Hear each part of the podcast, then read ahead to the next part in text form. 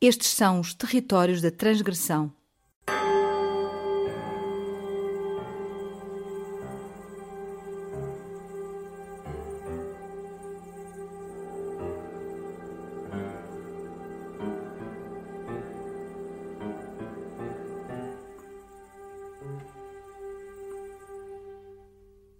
Ao vivo, no Soundit, a residência da Rádio Antecâmara no CCB Garagem Sul.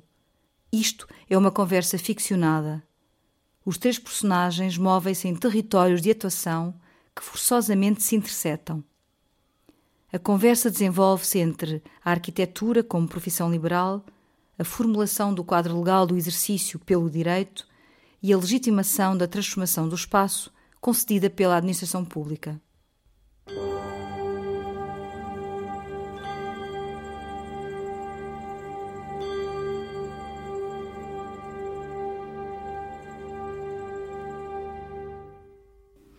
A escrita da legislação é um ato de interesse público e é por isso mesmo um território de negociação e, ao mesmo tempo, um território de transgressão. Mas o desenho precede a escrita e, nesse sentido, torna-se uma forma de conceptualização do mundo.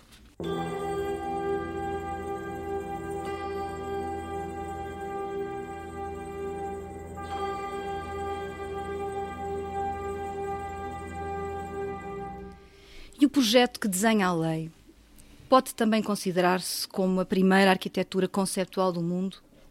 Isto porque a legislação, ainda que quase todos nós recusemos ou desconheçamos as leis, desenha uma espécie de consciência coletiva que se vai atualizando.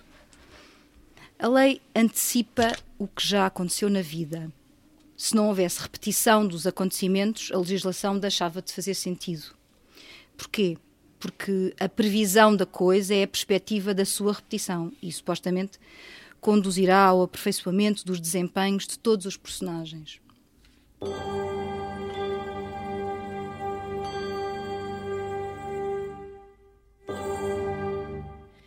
E de certa forma, a repetição prevê ao mesmo tempo o previsível e o imprevisível. Assim, a legislação significa sempre uma espécie de condição de repetição e até condição de possibilidade. Mas será que esse território previsional impede o imprevisível de acontecer? A lei segue a cultura porque esta é também um sistema de restrições que, uma vez assimilado, nos leva a crer que é natural fazer assim e não de outra maneira. Logo, a lei é cultura, uma vez assimilada. A lei culturaliza-se, transformando a sua artificialidade em naturalidade. Não será a lei uma ética imposta?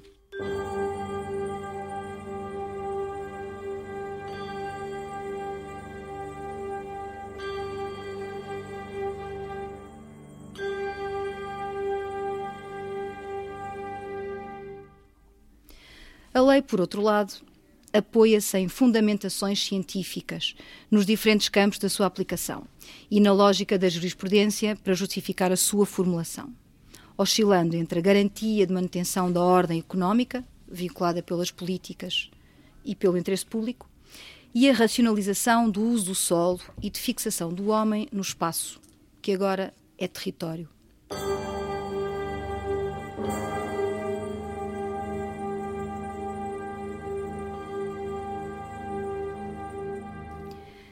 Sendo um mecanismo que integra disposições relativas à economia, ao ambiente e à política, a lei afeta indiscutivelmente o exercício da arquitetura.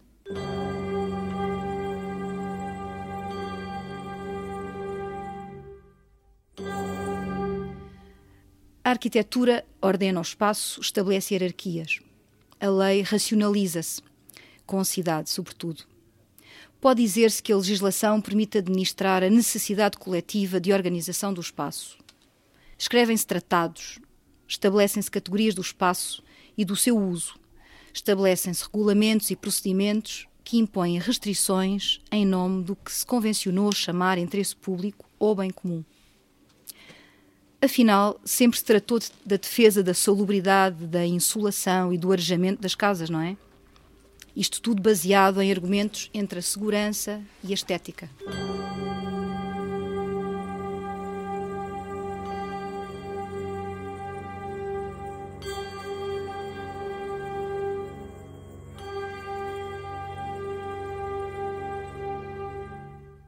Inventam-se programas e desenham-se planos, mas sempre estruturados em pares opositivos: urbano-rural, cidade-campo, legal-ilegal, legítimo, ilegítimo, permitido, proibido, consonante, dissonante, aprovável, reprovável.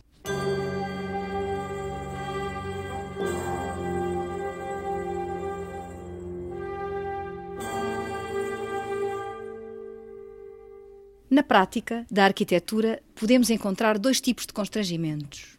Um de caráter disciplinar, que se prende com o programa funcional a que responde, com as questões técnico-construtivas e com princípios da geometria, da física, da estética e da ética.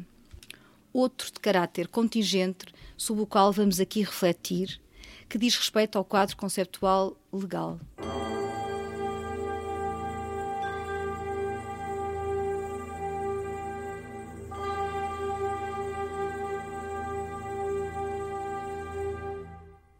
Deste modo, as intervenções no território são reguladas por enquadramentos legais específicos, fundamentos e legitimadas por procedimentos normalizados, instrumentos, que em grande parte dos casos, paradoxalmente, respondem a interesses corporativos e políticos fixados pelas políticas públicas territoriais.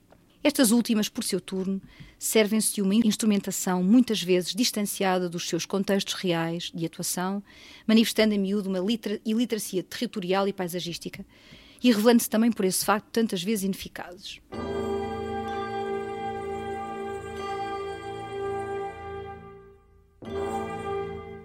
Algumas leis não respondem adequadamente à complexa problemática do território pelo seu desfazamento em relação à realidade por desatenção a casos singulares não padronizados ou até por desarticulação dos conteúdos das normas. A arquitetura é diariamente confrontada com algo que se torna contraditório: a abstração da lei e a realidade concreta onde a lei é aplicada. Esta contradição a que nos referimos decorre do facto de a corrente complexidade dos problemas do território e da legislação não permitir que sejam previsíveis as condições de possibilidade de produção de respostas projetuais aparentemente desviadas, mas que muitas vezes, racionalmente, podem ser as mais adequadas, ainda que legalmente interditas.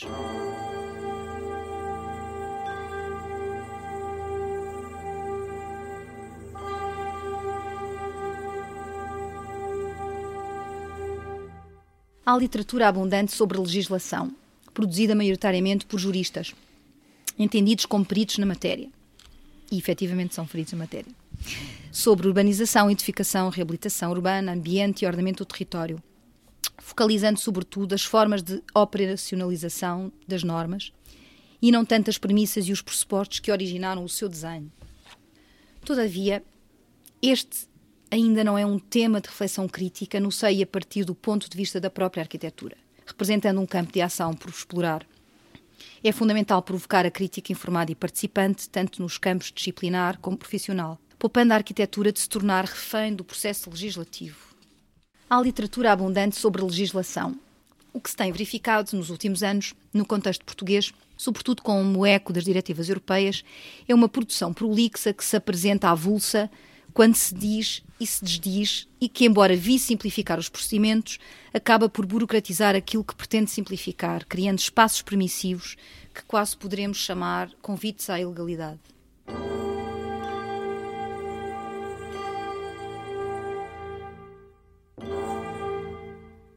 A legislação é um instrumento do exercício do poder que define os limites das intervenções da arquitetura no território como habitat humano, que neste aspecto pretende restringir os impactos ambientais dessas intervenções e regular o uso, a ocupação e a transformação desse mesmo território. Como é que a legislação manipula, entre aspas, a praxis da arquitetura? Não deverá a arquitetura pôr em causa um corpo de leis sobre o território, na sua forma e no seu conteúdo, quando este não tem em conta as múltiplas dimensões das realidades e os efetivos impactos da sua aplicação na economia do ambiente? Podem as competências da arquitetura informar a legislação? Poderá por aqui a arquitetura, como prática espacial e profissão liberal de interesse público, reafirmar a sua utilidade social? Será que a arquitetura, como representação específica das sociedades humanas e do mundo e tradução espacial das possibilidades de intervenção preconizadas pela legislação, pode exigir que os fundamentos da legislação sejam, sobretudo, científicos e não apenas culturais?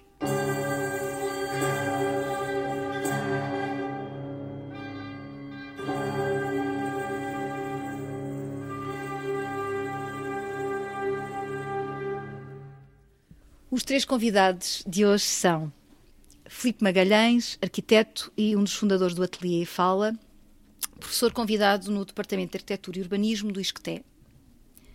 João Miranda, jurista e professor na Faculdade de Direito da Universidade de Lisboa.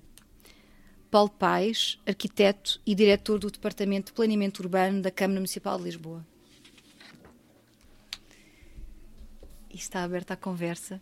Se calhar ia convidando Felipe, uh, João e o Paulo para, para fazerem as vossas uh, declarações iniciais e depois íamos gerindo uh, a nossa conversa, que será sobretudo focada na transgressão entre os vários, estes vários territórios. Sim.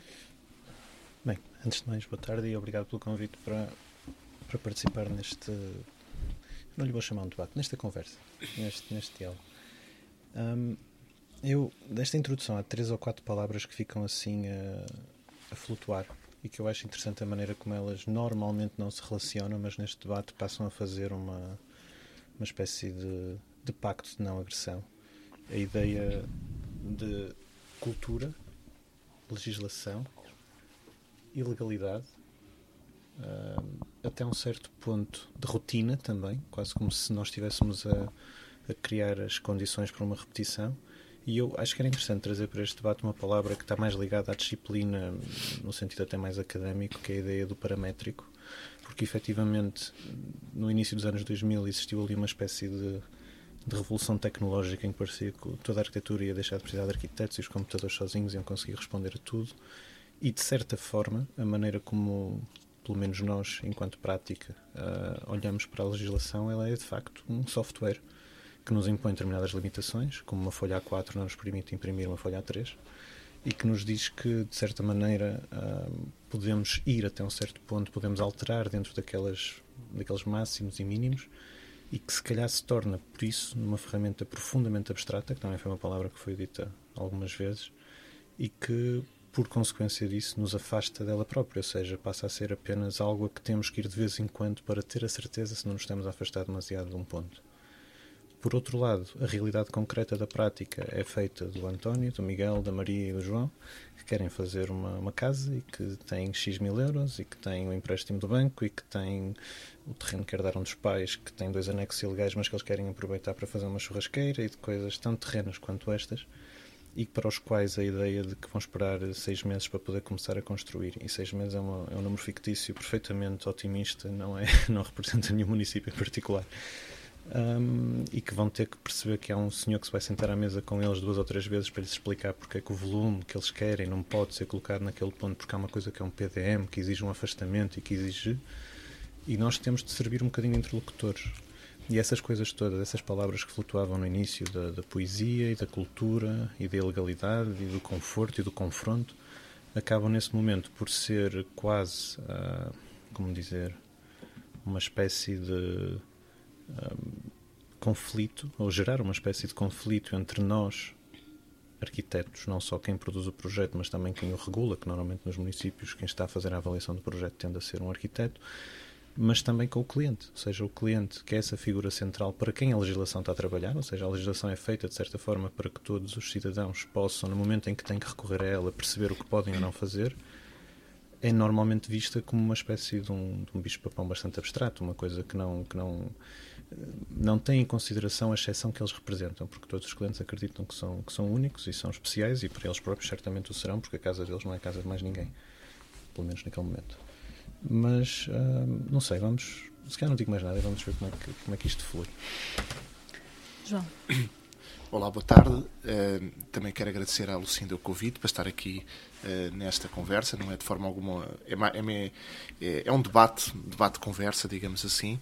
Uh, e eu também gostaria de deixar aqui algumas reflexões iniciais com base nas pistas que foram lançadas pela Lucinda Uh, concordo com grande parte delas, há uma ou outra em que eu tenho uma certa divergência. Começando por uma em que tenho uma certa divergência, tem a ver com a própria função da lei, que no fundo é a função do direito. Eu costumo dizer sempre que a lei, o direito, em termos mais amplos, é uma soma de, de técnica e de cultura. E, portanto, a técnica também tem que estar presente. A cultura é o, é o pressuposto da, da lei, no fundo, são os fundamentos, são, são, são as premissas uh, que servem para depois utilizar uma determinada técnica. Mas é preciso que haja também um discurso científico Uh, e que se procure uh, que a lei tenha um, um, uma, uma, uma, objetividade que só a ciência uh, pode, pode oferecer. Agora, o que é interessante, isso nota-se muito nestas áreas urbanísticas da cidade, é que aí vê-se muito bem a fusão entre o que é cultura e o que é técnica. Portanto, acho, acho que até em outras áreas do direito que são mais técnica, nesta a cultura tem, é um elemento uh, muito importante. Depois, aqui também numa nova discordância, dizendo que uh, não, não, estou, não estou tão certo que a legislação seja produzida maioritariamente por juristas e até diria que a legislação, agora entendida em termos amplos, as normas, uma coisa mais ampla, não só a legislação, portanto, regulamentação, eh, nesta área são muitas vezes produzidas ou têm o contributo de arquitetos e de engenheiros. E, portanto, o que é bom, o que, não quer, o que, o que tem que haver é também o contributo uh, dos juristas, porque também há, há, determinadas técnicas de logística, de redação das leis, de redação das normas, que têm que ser eh, necessariamente cumpridas. Depois, é verdade que, que há um interesse público na legislação e, e é verdade que há interesses públicos e que há direitos eh, fundamentais. Por exemplo, quando nós pensamos na, no tema que foi aqui referido, da, da, segurança, da estética, eu acrescentaria a salubridade, porque a salubridade é muito importante na, na legislação. Se nós pensarmos, já desde o direito romano, que estas preocupações existem. Portanto, quando nós olhamos para uma cidade romana da atividade clássica, estas preocupações já estão, já estão bem presentes. E elas devem exigir, se nós, existir. Se nós pensarmos o tema da salubridade, não é só uh, uma preocupação higienista das pessoas. É também, por exemplo, para garantir a reserva da intimidade da vida privada. Quando nós temos a lei a estabelecer distâncias entre edificações, há outros valores que se levantam que não são necessariamente apenas os valores uh, higienistas prevalecentes, sobretudo no século XIX, como reação à Revolução Industrial. Uh, e depois há aqui um, um, último aspecto que eu, nesta minha primeira intervenção, queria referir, que é eh, eu diria que não é o projeto que desenha a lei. A lei também pode desenhar o projeto. Portanto, há aqui uma dialética constante e tem que haver uh, uma, um, um, em algum momento, uma interface entre as duas coisas, de forma a que depois se consegue fazer um casamento perfeito entre o, entre o projeto e a lei. Uh, depois deixarei para uma segunda intervenção um outro aspecto que me parece também relevante para a compreensão da transgressão, que é uh, se nós devemos ter mais soft law ou hard law, se nós devemos ter uma legislação mais prescritiva, normas mais prescritivas, ou em determinadas circunstâncias normas mais, mais abertas. Eu antecipo desde já que podemos ter várias velocidades, dependendo do tipo de solo que existe na cidade. Paulo. Muito obrigado. Uh, queria agradecer o convite da Lucinda e, e felicitar os, os, meus dois companheiros desta, desta aventura, deste, desta conversa solta.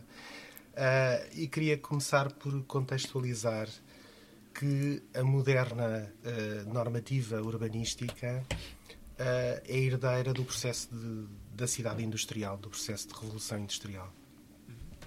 E ela congrega exatamente as questões da cultura, as questões da técnica, mas fundamentalmente as questões da organização social e política. porque a ruptura trazida pela, pela, pela cidade industrial, que de repente com o êxodo rural cria uma pressão enorme sobre, sobre as áreas urbanas, vai trazer problemas novos de salubridade e de conflitualidade social e política. E perante esta, este avolumar de, de, do problema, e que é geradora, inclusivamente, das revoltas sociais e das revoltas políticas e, e que são saída das próprias revoluções e de todas as convulsões que a Europa atravessa durante esse período, um, criam-se de facto duas, duas posições antagónicas. Uns que defendem um, um modelo ideológico global para dar resposta uh, para dar resposta ao problema e, portanto, as cidades utópicas que aparecem e com uma grande liberdade projetual, digamos assim, em que curiosamente eh, há propostas em que eh, se criam novos palácios para, para albergar uh, os operários e, portanto, os operários passam a, a, também beneficiar de viverem num palácio, é um palácio para operários, e uma vida comunitária e, portanto, uma, uma ideia de uma vida comunitária e um, e um microcosmos de vivência, e, e depois, obviamente, numa lógica uh, de uma sociedade liberal e mais conservadora desenharam-se uh, as normativas urbanísticas no século XIX exatamente para dar resposta e para controlar as questões de salubridade e exatamente e algumas até uh, para fazer algum controle social. Não nos vamos esquecer que a Paris de Haussmann, com grandes avenidas retas, Uh, implicava um grande controle social das multidões. As avenidas retas serviam para colocar um canhão na ponta da, da avenida e, se fosse preciso, disparar uma bala para, para acabar rapidamente com uma revolução que aí vinha. E, portanto, uh, para dizer que uh, a história da normativa moderna é essencialmente de resposta a problemas de salubridade, a problemas sociais, mas também uma resposta política, de, de resposta política a um, a um quadro, uh, a um quadro uh, complexo que se estava de facto a desenhar. Bem como toda a normativa atual, portanto, desde uh, os arquitetos, através da Carta de Atenas, idealizaram outra vez um modelo ideológico global para as cidades e olharam, por exemplo, para o monumento de uma forma, de uma forma isolada, não é? O monumento uh,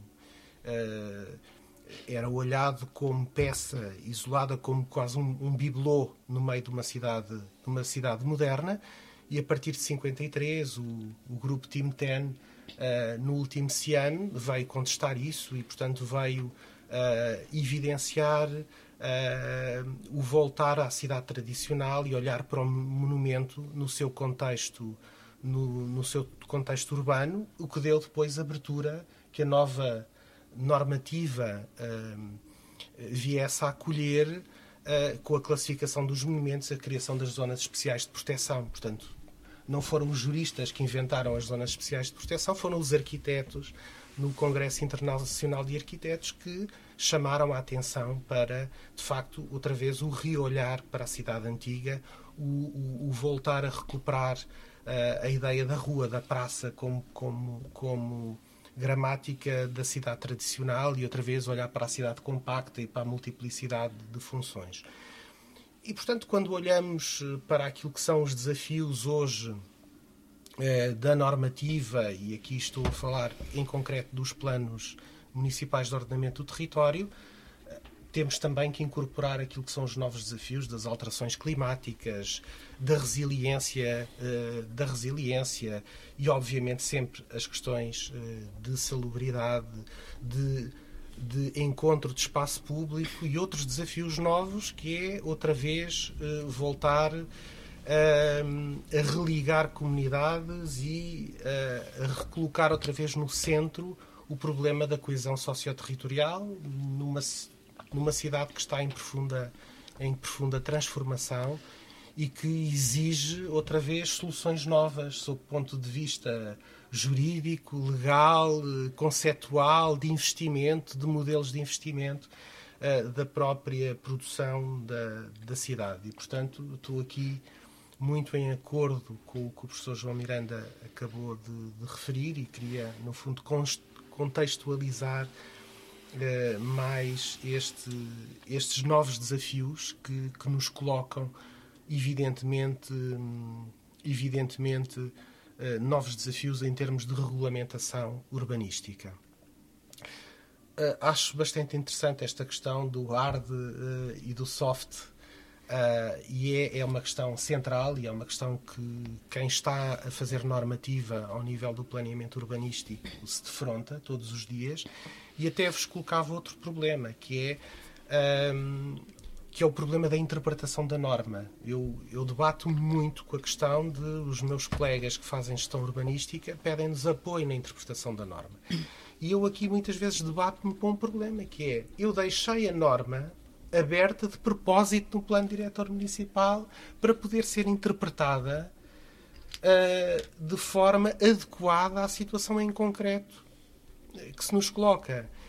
Mas a necessidade, uh, muitas vezes, de não haver arbitrariedade na decisão, há uma ânsia de procura de que se feche, através de uma mera interpretação, uma norma que se criou uh, de, propositadamente aberta para ela se poder, de facto, dar-nos instrumentos de gestão efetiva da cidade ou, ou, do, ou daquela comunidade. E, portanto, esse é muitas vezes o, o, grande, o, grande, o, grande desafio e a grande dificuldade para quem faz planeamento e para quem faz gestão da cidade, porque depois há outros poderes, também outros poderes judiciais, que vão escrutinar tudo isto e que vão colocar em causa aquela decisão, eh, que uh, a entidade que licenciou tomou uh, e vão contestar aquele entendimento e muitas vezes à margem de qualquer juízo técnico, técnico aqui e, e, de, e de, integração urbana e de, e de, compreensão culta sobre o problema que se colocava em cima da mesa quando aconteceu aquela decisão. Posso levantar aqui uma questão? Eu também estou muito interessado com esta ideia do soft e do hard.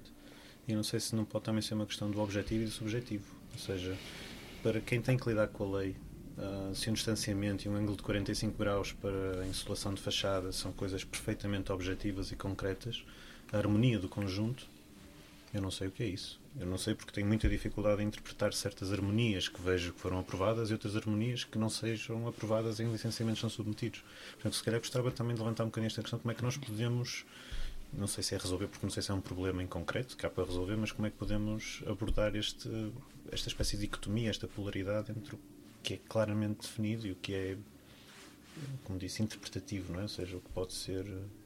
Como é que nós podemos, como prática, colocar-nos perante esse, esse problema? Eu queria fazer dois comentários do, daquilo que ouvimos, porque me parece que podem acrescentar também a continuidade, que é, na verdade, hum, a construção da lei é uma construção económica sobre, e política, pronto, a política, não é? Porque, uh, e esta precisão do Paulo foi, foi importante, a questão da Revolução Industrial e das cidades pós-industriais e, e, da necessidade dessa organização e, e uh, higienização também, mas pronto, todas elas são ordenadoras e, e homogeneizam, não é? Um, e tentam por um lado, podemos dizer que trazer e dar as mesmas acesso, abrir o acesso a todos, ou uh, que seja, pronto, quando fala da coesão socio-territorial, estamos a pensar nisso. Mas, por outro lado, também está a empobrecer, porque está a dizer, ou está a tender para um sítio dizendo que isto agora vive-se assim, porque assim é que é bom, não é? E essa, esse espaço, porque o que me parece, para mim, uma tensão muito óbvia é a, a tentativa de uh, atingirmos o bem comum e o interesse público, respondermos e tentarmos uh, criar condições ótimas para todos, que é, é, uma, é uma missão impossível, mas vamos continuar a tentar. Um, e ao mesmo tempo, um, e portanto, o, todo, toda esta técnica que o João falava da própria logística e como se constrói, etc., tende e aquilo que Paulo disse, e depois há uma certa abertura, porque podemos aqui encaixar situações eh, particulares que, não indo contra os grandes princípios, poderão ser eh, viabilizadas. Não é? Portanto, estamos aqui num sentido de dar o acesso a todos. Mas depois temos a visão uh, da arquitetura quando falamos nesta questão da, da harmonia, um, do conjunto harmonioso, não é? De, de, uma, de um certo tipo de um, léxico usado em pareceres, não é? Uh, de apreciação, aqui diria mais que é técnica, mas também é estética, ou de predisposição da própria pessoa, porque a própria pessoa, ou o conjunto de pessoas que aprova e que decide, também tem a sua própria cultura, não é? Que depois se vai confrontar com a própria, com a própria lei. Um, em que medida é que este sentido uh, norm, normalizador pode empobrecer, de certa maneira? E, portanto, eu, eu diria que esta soft, a ideia da soft law e da, da hard law vem tentar, imagino, criar aqui um equilíbrio. E, e, e, por outro lado, como é que é possível, havendo este, estes instrumentos que estão ao nosso serviço para nós uh, vivermos e organizarmos, administrarmos o espaço, não é? Uh, como é que é possível interferir no sentido de poder trazer uh, situações que são atípicas ou que não foram ensaiadas ou não, não, não, não, eram as tais previsíveis, não é? Aquela, aquele espectro que está fora da previsibilidade, mas que eventualmente poderá resolver, não é? Eu penso que esse espaço de interpretação eh, pretende que, que, isso, ou seja, pretende que realmente, em alguns casos, possa haver esse espaço, mas mesmo havendo esse espaço, quem está a interpretar, que eu acho que é bastante importante, porque depois as pessoas têm. Um, quem está a, a, a avaliar projetos, está a fazer um trabalho não é? que é escrutinado e depois tem auditado, etc. E, portanto, está a tentar ter o máximo de balizas possíveis para não fazer nada, uh, uh, para não haver qualquer subjetividade. Isso também é mentira, porque há sempre subjetividade.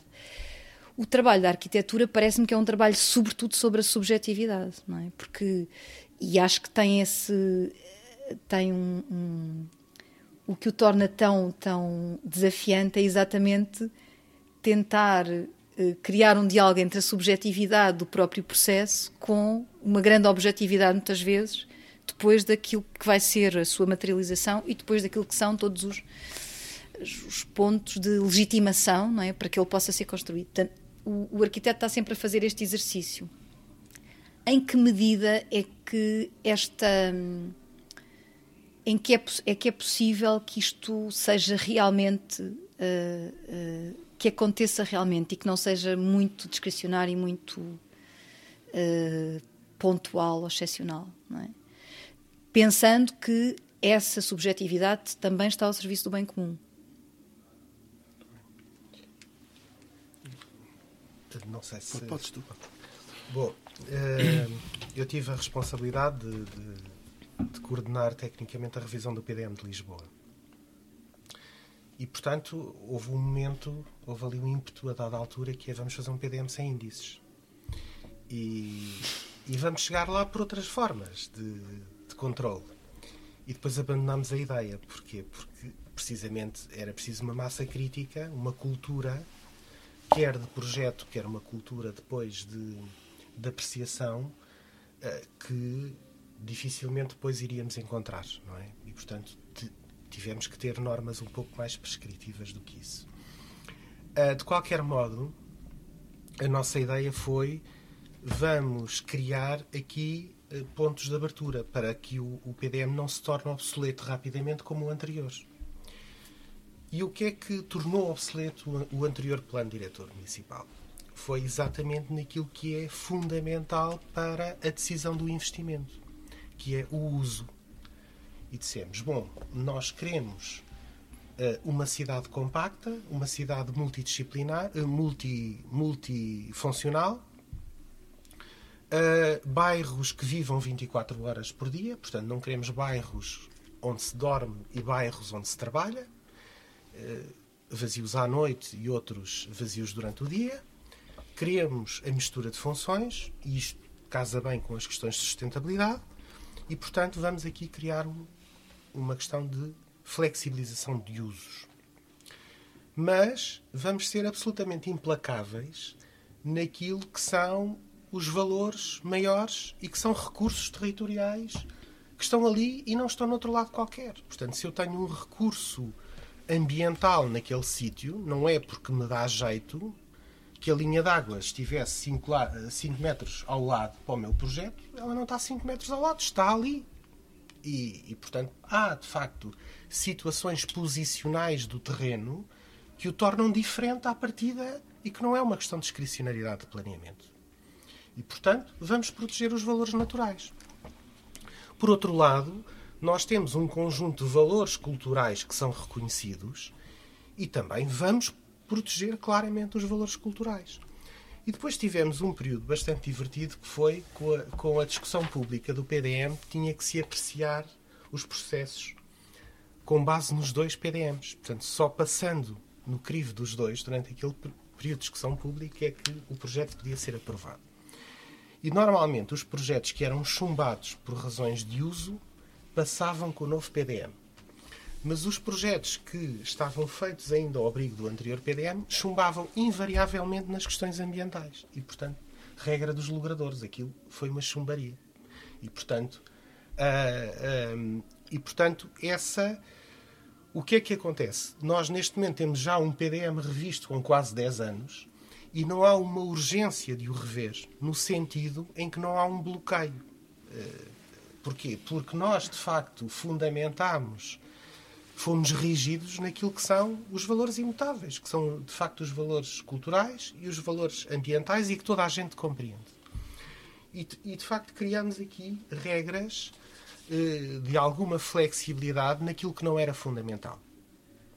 Mas também não queríamos que flexibilidade significasse discricionariedade.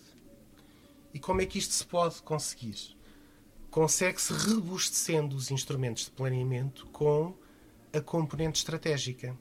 E, portanto, não bastava ter um plano diretor municipal com uma estratégia territorial para todo o Conselho, que apesar de tudo é relativamente abstrata, mas era necessário criar unidades eh, operativas de planeamento e gestão, e aqui se calhar mais de gestão do que de planeamento, e em que para cada uma das unidades também tínhamos estratégia clara, e, portanto, isso permite, naquelas normas que têm uma maior amplitude de, de interpretação, perceber a conformidade daquilo que está a ser proposto com a estratégia de desenvolvimento territorial local.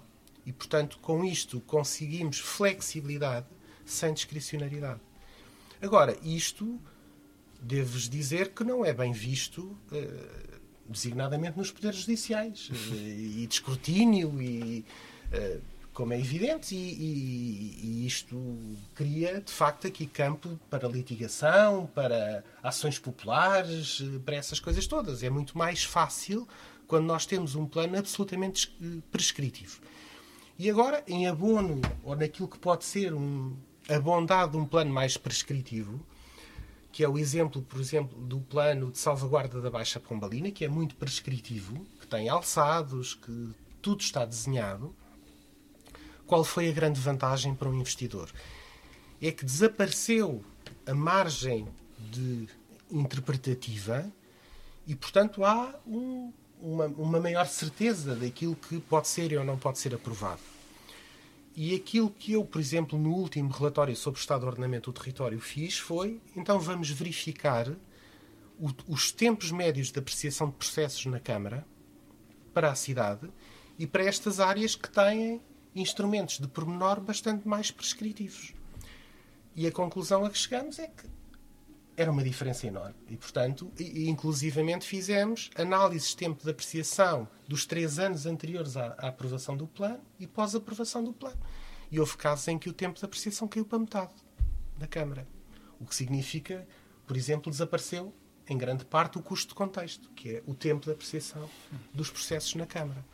O que também é interessante, é o, é o, é o outro reverso da medalha, não é? Tenho um plano muito prescritivo, uh, que é obrigatório seguir aquelas prescrições todas e, de facto, de repente tenho uma eficácia em termos de licenciamento maior do que naqueles que, em, que, em que as coisas são mais abertas.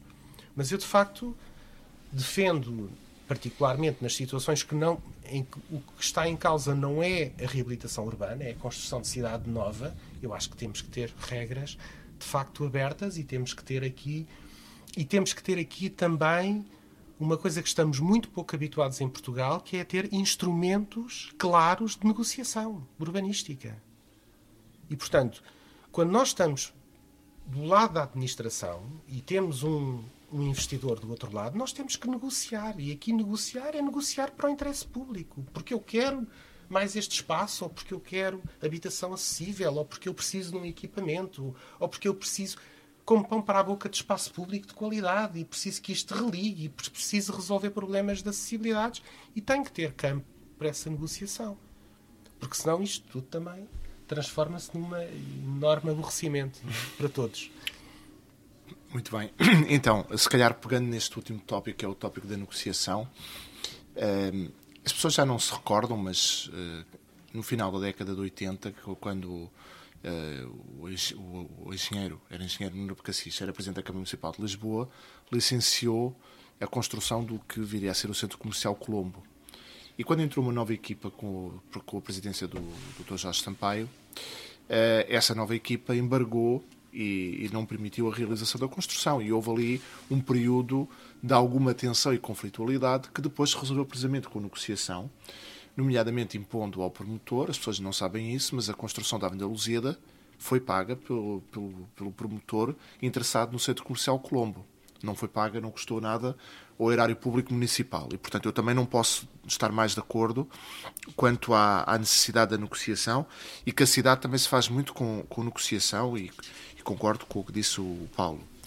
Uh, só aqui uma nota, porque eu, eu estou Lisboa, é verdade que o PDM de anterior, 94, salvo erro, estava um pouco desatualizado, mas Lisboa até teve uma particularidade, é que em 1994, quando foi aprovado o PDM, ainda é um PDM de primeira geração, ele é acompanhado de um plano estratégico. E, portanto, a dimensão estratégica está presente no caso concreto de Lisboa, no PDM, e, portanto, ao contrário do que aconteceu em vários outros uh, municípios. Uh, naturalmente, eu quando ouço a questão de não ver índices, o exemplo que me veio à cabeça é o exemplo de Vila Nova de Gaia, quando o arquiteto Nuno Portas era, era vereador de urbanismo e que precisamente não queria que houvesse índices. E depois, quando nós vamos ver uh, a resolução do Conselho de Ministros que vai ratificar o PDM, uh, eh, tem lá uma série de normas que não, não ratificado por isto, isto isto, e precisamente porque o, o, poder político queria que houvesse parâmetros, que houvesse índices e não, não estava confortável com a total liberdade que o PDM de Vila Nova de Gaia permitia. No fundo, nós temos aqui sempre uma tensão entre dois valores contraditórios, que é a autoridade e a liberdade. E, de certa forma, quando nós pensamos as normas são, têm que ser prescritivas, como acontece na Baixa Pombalina, nós estamos, no fundo, a impor um, um valor de autoridade. Autoridade no bom sentido, não é autoridade no sentido de força. É, é autoridade no sentido de, de, de, de haver uma ordem que tem que ser cumprida. É nesse sentido que se fala em autoridade. E é perfeitamente compreensível é que o na fantasma do Marquês. Exatamente. e, e é perfeitamente possível que haja uma coabitação dentro da mesma cidade destes dois valores contraditórios. É, como o Paulo estava a dizer, eu não posso estar mais de acordo, é perfeitamente possível que nós tenhamos zonas da cidade onde tem que haver maior vinculação, normas mais prescritivas. Eh, de facto, é óbvio que, que os procedimentos são muito mais rápidos. Porquê? Porque há um automatismo. É quase como uh, pôr, pôr uma coisa e, e, depois deixar, deixar correr um algoritmo quase para, para determinar se é licenciável ou não é licenciável. Onde, onde há liberdade, onde tem que haver espaço para, para fazer o, o acerto, para ver se efetivamente o projeto, uh, o instrumento de planeamento mais concreto cabe ou não cabe nas malhas da norma, essa é a parte mais interessante, porque, uh, porque obviamente quando há automatismo as coisas correm mais rapidamente, é mais mecânico, mas o que é interessante é precisamente a discussão das zonas novas da cidade. E, portanto, nós nunca poderemos eliminar a, a, a discricionariedade. Uh, se me permite, a discricionariedade é uma coisa boa, o que é má é a arbitrariedade, porque a discricionariedade é, a discricionariedade é, um, é uma zona de liberdade, e é uma, uma, mas é uma liberdade com determinadas regras. Ou seja, o que é que eu quero dizer com isto? A arbitrariedade é selva. No fundo, a arbitrariedade não tem nenhum tipo de controle. Pode ser uh, o promotor que é mais forte, que tem mais capacidade de envolvimento, pode capturar o poder político. Uh, manifestamente, uh, essa é uma zona que não interessa. Pelo contrário, na outra zona, que é a zona da discricionariedade, que eu reputo como uma zona também de liberdade, é bom que exista, porque a liberdade é que permite a negociação urbanística, a liberdade é que permite, muitas vezes, que para a prossecução do interesse público eh, uma autarquia possa exigir algo mais do que a lei eh, estabelece, como mínimo, eh, e, portanto, eu diria que, na verdade, nós temos aqui estas. Eu costumo dizer que as cidades são feitas de camadas, e são camadas que se vão acumulando. O que é preciso é que haja uma interligação entre elas. E temos que viver bem, com a possibilidade de zonas onde há o fantasma do Marquês as regras são mais prescritivas e outras zonas onde eh, estamos ainda a criar cidade haja espaço para que possa surgir uma, possa surgir uma ideia nova, possa essa ideia nova uh, vingar. Há ideias novas, nomeadamente aqui já foi referido uh, o tema das alterações climáticas, que vai obrigar efetivamente a repensar uh, as cidades e, e muitas outras. Portanto, acho que o direito tem sempre que ter um espaço de liberdade.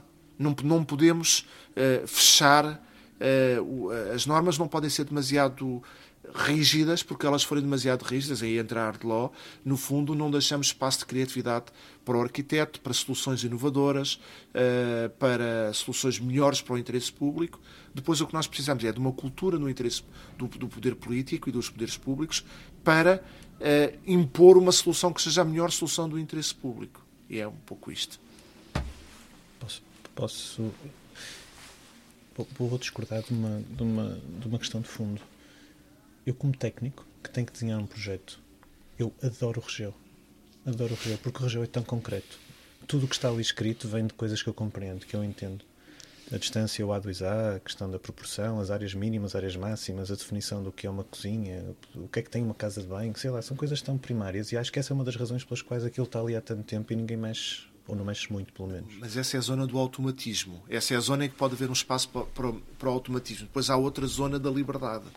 Mas eu acho que. E era aí que eu ia chegar. Eu vou, eu vou, eu vou começar aqui para, para, para depois chegar a outro sítio, que é quando eu tenho uma lei altamente autoritária que me diz, um, por exemplo, se eu não tiver um, um, ângulo de 45 graus para a composição de uma fachada, para ter insolação, etc., não é aprovado.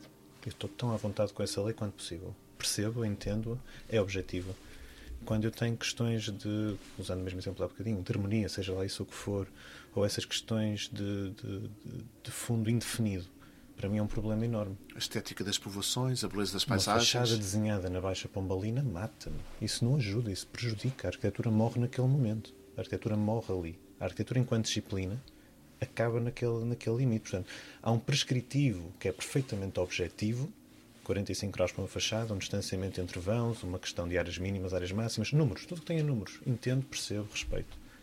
A composição de uma fachada tipo para uma determinada zona da cidade na minha opinião, e para ser provocador, já que estamos nesse ambiente, é criminoso. Eu acho que é um problema porque impede a arquitetura de evoluir. Porque aquelas fachadas que hoje são vistas como algo a reproduzir tinham uma razão de ser técnica, histórica, cultural, tinham uma razão de ser do ponto de vista até de uma certa limitação, porque eu quase que aposto que se o Marquês pudesse teria feito vãos maiores, mas não conseguia.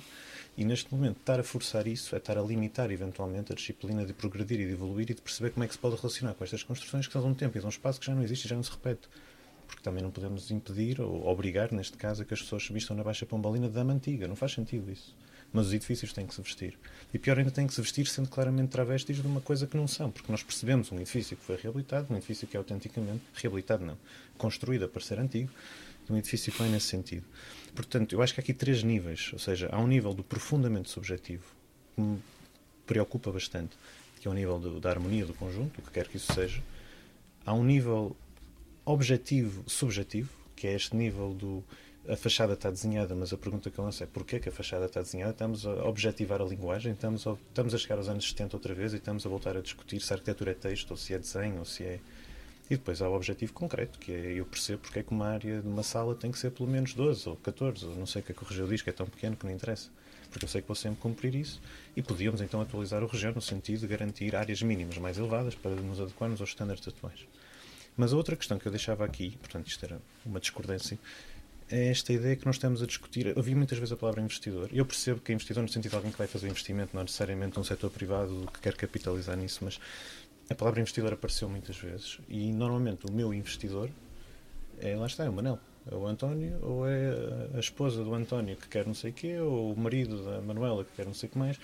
E esta ideia de fazer cidade, olhando para Lisboa, percebo, e percebo principalmente num debate como estes, mas o território, eu não, eu não quero ir para o lado do Álvaro Domingos, mas no território que começa lá em cima em Valência e acaba em Vila Real de Santo António, Lisboa é muito pequenina, é, muito, é um exemplo, é uma exceção.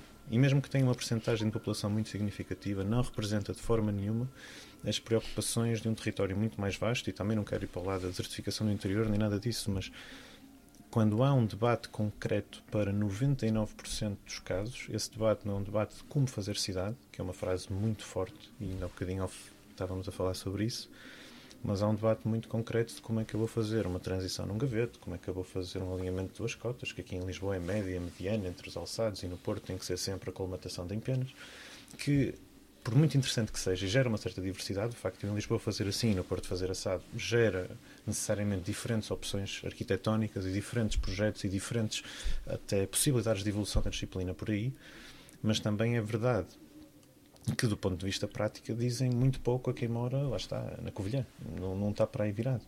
E eu acho que é interessante nós percebermos que há uma legislação de ordem local, que é disso que estamos a falar, mas há uma legislação de ordem nacional. E quando chegamos à definição entre o que se faz aqui e o que se faz em todo lado, esta subjetividade tremenda de exemplo, eu sou um arquiteto do Porto e se quiser fazer um projeto em Lisboa tem que ler o PDM, tem que ler o que é que se faz aqui, tem que se entregar o projeto, esperar seis meses, receber um chumbo e depois receber esse chumbo, ir à Câmara e perceber. Nós aqui não costumamos aceitar dessa maneira, aqui pedimos também, aqui pedimos não, aqui fazemos sim, aqui fazemos sopa. E eu penso, por que motivo é que eu, como técnico do Porto, sou forçado a fazer isto, mas quem me avalia está sempre a jogar em casa? Ou seja, é tipo como se os jogos da Liga dos Campeões só se jogam no campo adversário, nós nunca jogamos em casa, temos sempre que jogar fora. E eu deixo estas questões no sentido em que não seria legítimo assumir que, por exemplo, um licenciamento pudesse ser avaliado não por uma equipa especializada num PDM que está de partida altamente tendenciosa sobre esse PDM que conhece profundamente e ser esse PDM ou esse projeto avaliado por alguém que seja exterior ao processo? Exemplo, se eu entregar um licenciamento como arquiteto do Porto na Câmara Municipal de Faro, seria legítimo que um arquiteto de Santarém avaliasse esse licenciamento? Seria possível? Por que não? Porque é um problema concreto para mim ter de ser um especialista fora de casa, mas quem está fora de casa está sempre a jogar em casa. Ou seja, na realidade, quem está em Lisboa está sempre a avaliar o território como o conhece. É assim que nós fazemos aqui. E agora é uma, isto é uma questão muito concreta. Parece que eu estou a ser um bocadinho o bairrista ou do café que vai dizer ah, na minha terra não se faz assim, mas o que é facto é que eu que tenho que entregar licenciamento estou confrontado diariamente com a questão de que em todos os municípios nós assim não fazemos desta forma. Nós aqui fazemos assim. Aqui exigimos também. Aqui o nosso formulário não é esse. Aqui tem que entregar no site. Aqui tem que entregar em papel. Aqui tem que fazer. Parece uma coisa muito terrena, mas para o cliente, lá está, não para o investidor, para o, para o Manuel e para o Joaquim e para, para a Rita e para, o, para a Sofia, é um problema enorme não conseguirem perceber porque é que o incompetente, o arquiteto deles, porque é para mim que eles apontam o dedo, não é capaz de entregar na Covilhã um licenciamento e temos que esperar um ano e meio para construir uma moradia. Portanto, eu se calhar não quero ir tanto no discurso de como é que se faz cidade, quero só explicar à Rita, e quero perceber como é que explica à Rita, que ela vai esperar mais seis meses pela próxima resposta, porque apesar do prazo legal ser de 60 dias, já sabe como é que é aqui em Lisboa, arquiteto, tem que esperar. Foi para o técnico, está à espera, está a aguardar. Portanto, eu acho que há aqui duas escalas de discussão, e acho que esta escala é muito mais terrena e muito mais, lá está, bairrista e de café, normalmente no momento da prescrição da lei se calhar fica um bocadinho não vou dizer que não é pensada mas não é o ponto de partida mas eu acho que ela é o ponto de chegada. É sempre ali que a discussão acaba. E principalmente sairmos de Lisboa e se chegarmos por exemplo ao Mário Canaveses que na realidade lá fazer cidade não é fazer cidade fazer cidade é fazer um pixelzinho de cada vez cada um por si numa lógica muito mais guerra civil muito bem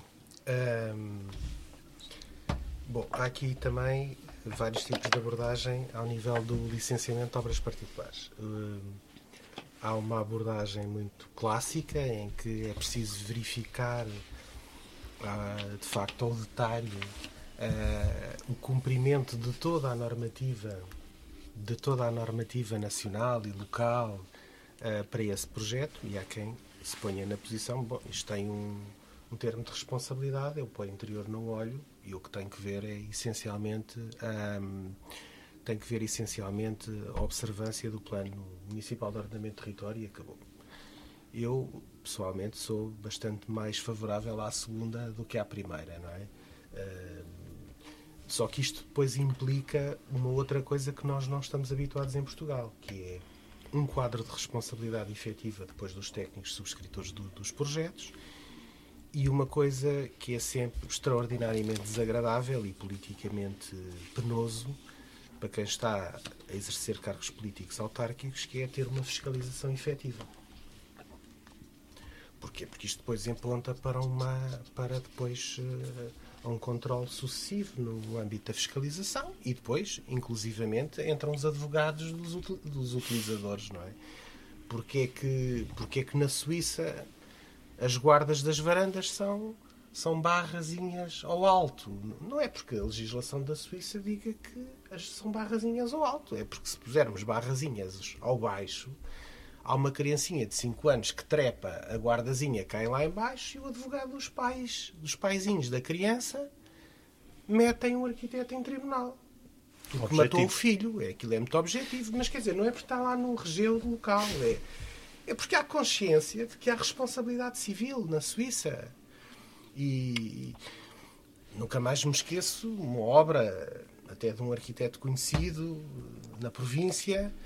Aquilo, a dada altura, dizia ao padre: Oh, senhor arquiteto, isto quando chove entra-me aqui água dentro. Aquilo é- havia ali claramente um problema de responsabilidade, de má concepção da obra. E o arquiteto responde: ah, isto, isso resolve-se com. Isso resolve-se com uma esfregona e com, e com um balde. Quer dizer, não se resolve com uma esfregona e com um balde. Como nós sabemos, e há um arquiteto que eu admiro imenso, que é o arquiteto Siza, quando foi projetar para a Holanda, foi, foi projetar para a Holanda como projetava em Portugal. Portanto, começou a desenhar aquelas castelharias de ferro lindíssimas que ele desenha na- nas obras dele. E os, e os holandeses perguntaram: Oh, Sr. Arquiteto, sim senhor, mas agora assina aqui um termo de responsabilidade, que isto não mete água durante 10 anos, não sei o que, se não paga às suas custas o, a, a reposição depois dos vãos todos. Bem, e ele depois descobriu que afinal a Tecnal até tinha, tinha uns vãos extraordinários para lá pôr, porque, porque obviamente, passa aqui o pleonasmo, a empresa, a empresa que- que faz castelharias responsabiliza-se e, e ela responsabiliza-se obviamente pela substituição. E portanto, há aqui também em Portugal um quadro de falta de, de, de- de cultura de responsabilidade que depois leva a isto tudo, mesmo quando entrou, quando a lei previu as comunicações prévias, muita gente testava a comunicação prévia. Pá, eu prefiro meter o licenciamento. Porquê? Porque eu se meto a, comunicação prévia, depois como é que é? Se isto depois corre mal, a responsabilidade. Sim, a responsabilidade é, é dos suspeitos do costume, que é o tipo lá da Câmara, que não viu, que vem a comunicação social. É, eh, a comunicação social nunca diz é inacreditável o tipo que projetou isto. Diz sempre é inacreditável como é que aprovaram isto. Reparem a transferência de responsabilidade de repente dos operadores eh, privados e que assinam termos de responsabilidade, etc., para de repente um operador público. É incrível. Então, mas como é que foi licenciar uma coisa destas? É inacreditável. E, portanto, vivemos de facto aqui neste, digamos, neste status quo que eu acho que é, é profundamente negativo, porque de facto cria esse, esse problema, que é o processo está ainda foi técnico, passaram seis meses, e isso não é desejável, e portanto, sob o ponto de vista da celeridade, da, de, mas também, eu tive, por exemplo, vou-lhe dizer, olha, uma situação absolutamente caricata. Um arquiteto, era um processo que vinha permanentemente lá ao planeamento, um arquiteto que estava a fazer um- um- um- uma, uma residência universitária numa determinada zona da cidade, onde claramente os edifícios ao lado, marcantes, estava ao lado de um edifício marcante, tinham um determinado posicionamento geométrico. E ele embirrou que havia de pôr a residência universitária eh, rodada, numa- com um ângulo que não tinha nada a ver com o território. E o meu técnico teve duas ou três reuniões com um dos técnicos do meu departamento. E a dada altura, e, e continuava a meter o, o projeto com aquilo rodado, em vez de estar ortogonal. Eh, não vou dizer exatamente o sítio para não, não criar aqui engulhos a ninguém. Ainda por cima, um sítio hipercentral e, e super eh, visível. E a dada altura pediu para reunir comigo. E eu, eu depois disse: Olha, eu peço desculpa, mas eu não tenho tempo para andar a aturar estas coisas. Quer dizer, já lhe disseram mais do que uma vez que é para pôr o edifício direito. Porque é que você não põe o edifício direito? O projeto é exatamente o mesmo. Chega ao AutoCAD e roda. Põe aquilo no sítio. Pronto, está construído eh, na geometria correta. O projeto é o mesmo. Portanto, alterou a implantação. Mas às vezes há coisas inexplicáveis. Aquilo que também foi referido sobre questões estéticas, de integração, etc. É evidente que as questões estéticas e de integração têm que estar minimamente reguladas no próprio plano. Portanto, isso tem que estar claro, elas têm que estar referenciadas. Quando nós, por exemplo, no Plano Diretor Municipal de Lisboa, e peço desculpa o, o exemplo, porque é um exemplo que me é próximo, ah, nas áreas consolidadas criamos ah, malhas urbanas, e dissemos há malhas urbanas tipo A, tipo B, tipo C, tipo D, foi exatamente. E depois explicamos exatamente que tipo de malhas é que se incluem nas A, nas B, nas C e nas D, foi exatamente para eliminar alguma uh, arbitrariedade na forma de apreciação, exatamente dessa norma de, de, de, integração. E é evidente que alguém que vai fazer a recuperação de um edifício modernista nos Olivais e de repente coloca-lhe lá uma cobertura em telha, é normal que a Câmara chumbe o projeto porque, hum, porque de facto não se pretende, na, na, reabilitação, no edifício modernista nos Olivais, colocar uma cobertura em telha. Porquê? Uh, Funciona com os dois lados. Porquê? Eu, como, Quem é que disse como isso? Não, como, por respeito exatamente pela unidade morfológica, uh, por respeito de, pela concepção, pela concepção original daquele espaço, se lhe reconhecemos, se lhes reconhecemos na história da arquitetura e na história urbanística de Lisboa, importância àquele tecido urbano. E, portanto, se lhe estamos a reconhecer, de facto, não queremos ali uma coisa neomedieval ou outra coisa qualquer que se lá queira fazer. Dissonante, não é? Como, eu acho que é aqui que está o problema, porque se fizermos um edifício de estrutura de betão moderno, com ar-condicionado, isolamento, respeito à sustentabilidade, tem tudo e mais alguma coisa. Na Baixa Pombalina, somos forçados a mascará-lo do século XVIII. Nós tivemos uma estrutura modernista e quisermos lhe pôr um telhado à moda antiga. Não. Esta, esta incoerência que é tal subjetividade total, porque não faz sentido. Não faz, faz. Se eu quiser que faça, porque eu, como técnico autor, que vou assinar um projeto e quero fazer, posso fazê-lo. Não há, o região não proíbe, não há nenhuma lei que proíba, mas há uma interpretação subjetiva estética, que é uma palavra que eu odeio usar, mas tenho que usar, estética que diz, ah, isto não faz sentido. Mas não há nenhuma lei, não há nada escrito que me proíba de pôr um telhado de telha nesse prédio nos olivais. Mas a lei também fala em estética. E a lei, e a lei dá Não esse objetivamente. Espaço... Não, pronto, fala precisamente é um conceito vago interminado intencionalmente uh, e pegando aqui num ponto uh, de, mais uma vez de, de divergência uh, é bom que haja 308 interpretações diferentes a plataforma até podia ser a mesma. Estou completamente de acordo, mas isso, a plataforma para mim é só tecnologia e a tecnologia pode perfeitamente ser a mesma, da mesma forma que o, o, advogado que submete uma peça num tribunal em Mirandela é, a mesma plataforma onde submete a peça do tribunal de Lolé, não faz. Agora, estou de acordo e acho que se ganhava muito em termos de, de, de, poupança de custos, diminuição dos custos para quem tem que fazer projetos, se houvesse uma uniformização sim, desse tipo de plataformas. Indiscutivelmente, é, é, é todo acordo. Agora, e, e, já agora, João, de interpretação dos conceitos também, que também há, há pequenas. É? Em teoria são mas, os mesmos mas esse, lado, esse mas... trabalho está feito, de certa forma, na legislação. O legislador foi a, uma das grandes discussões que existe. No, Mas a questão não é na legislação, a questão é na própria aplicação, não é? Aquilo que tam... Eu depois já faço um comentário, porque... ou se calhar faço já. Só, só... só, só, quiser, só dizer uma coisa. Os juristas, não, os, os grandes juristas, não gostam de leis com conceitos. Porquê? Porque dizem precisamente que os conceitos são os intérpretes que, deles, que retiram os conceitos das normas. E, portanto, os grandes juristas não gostam dos conceitos.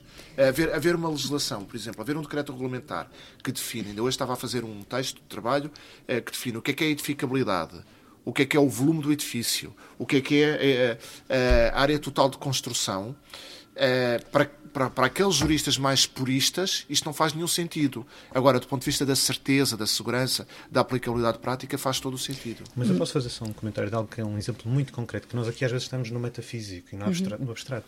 Um bidé é um termo concreto. Há uhum. municípios que obrigam, há municípios que não obrigam. O Regeu diz que tem que ter. Onde é que a gente fica? Põe ou não põe? Fazer a casa de banho da acessibilidade universal, não, que temos é que fazer em todos os projetos. Porque é que tem que haver a banheira na casa de banho, por exemplo? Se estiver escrito na lei, eu ponho.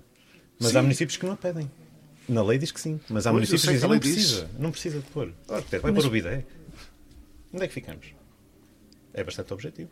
É bastante objetivo, mas eu, eu acho que este comentário do João, eu queria só comentar o comentário, porque acho muito interessante quando diz não é necessário conceitos, porque depois se retiram da própria lei. Mas isso implica, eu acho que há aqui um, um elemento que, uh, que, que, está muito presente uh, nesta, neste, nestes contactos e nesta relação de transformação da cidade nos processos todos, que é quem interpreta, quem avalia, não é? Porque quem avalia e quem legitima, porque há uma questão também colocada pelo Filipe, que é se há uma proposta, se há um cliente que quer uma coisa e se há um arquiteto que valida uh, ou que materializa essa vontade de uma certa maneira, porque é que a vontade da administração é mais legítima que a vontade de quem desenhou e que supostamente será responsável pela obra, não é? Porque a administração porque... persegue o interesse público. Porque a administração é sim, titular do interesse mas, público. Sim, tudo bem, mas hum,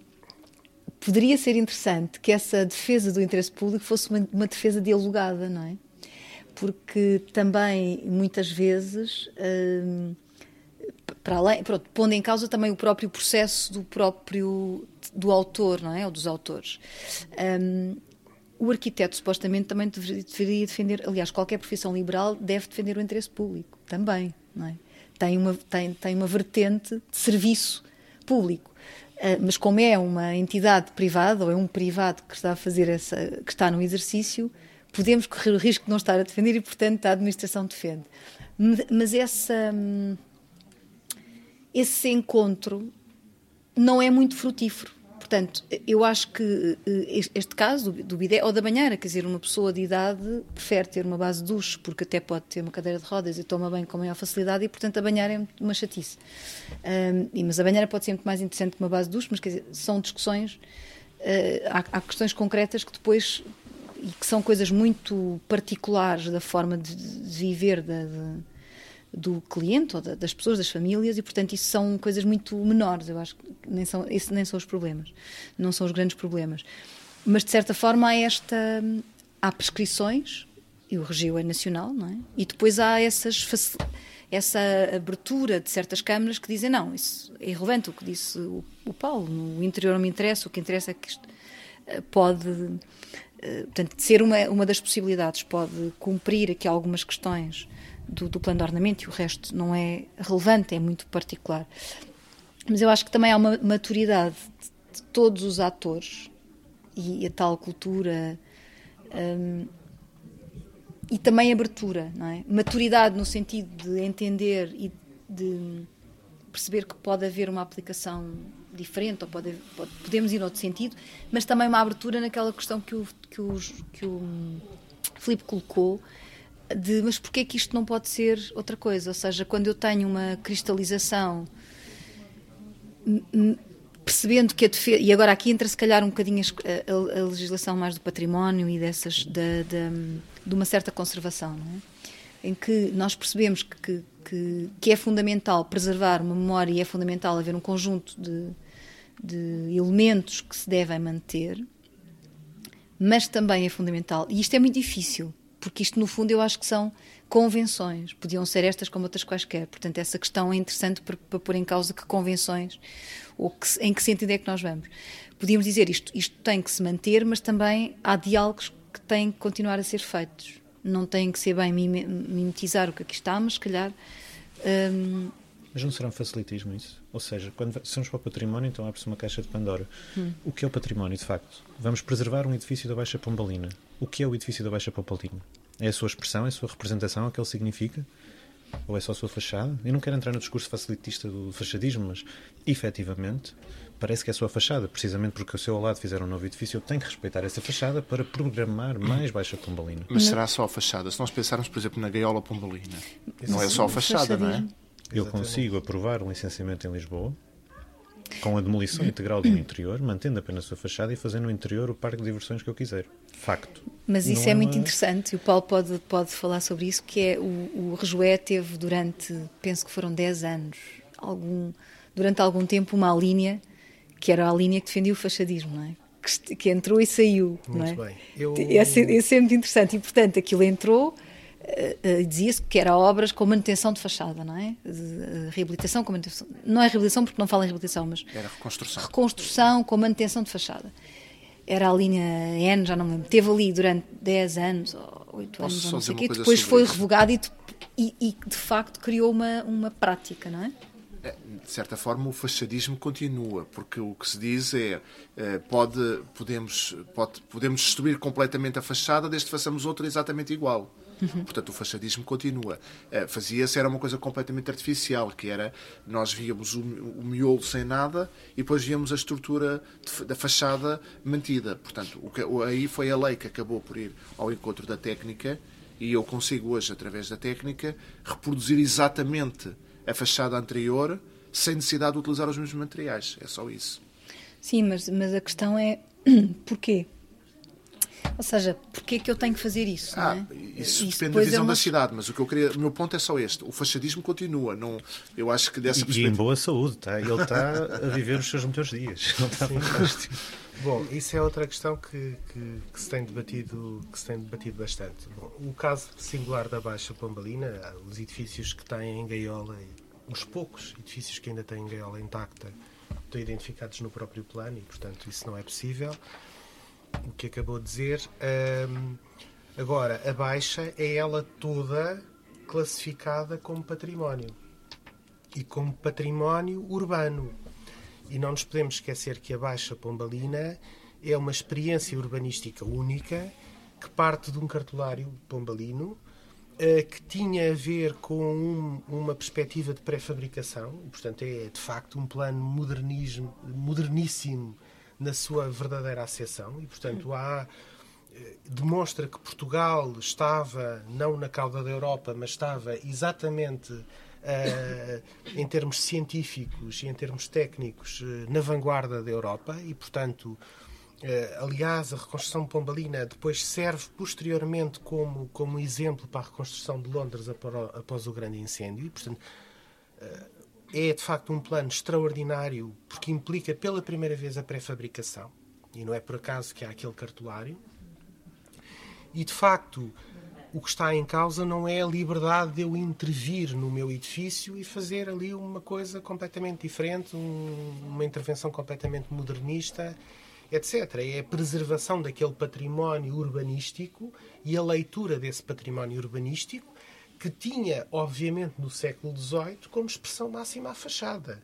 Não nos podemos esquecer que a Praça, a Praça do Comércio é inaugurada apenas com a ala poente uh, construída e tudo o resto estava feito em cenário, em estafe, uh, e é inaugurado com a estátua do Dom José no centro, e o Dom José estava por trás de uma cortina, não podia aparecer, porque se o homem aparece, de repente ele era um anão perante aquela grandeza daquele homem que estava em cima da estátua. Portanto, obviamente, o século XVIII é isto, é esta celebração, esta, é, é de facto esta.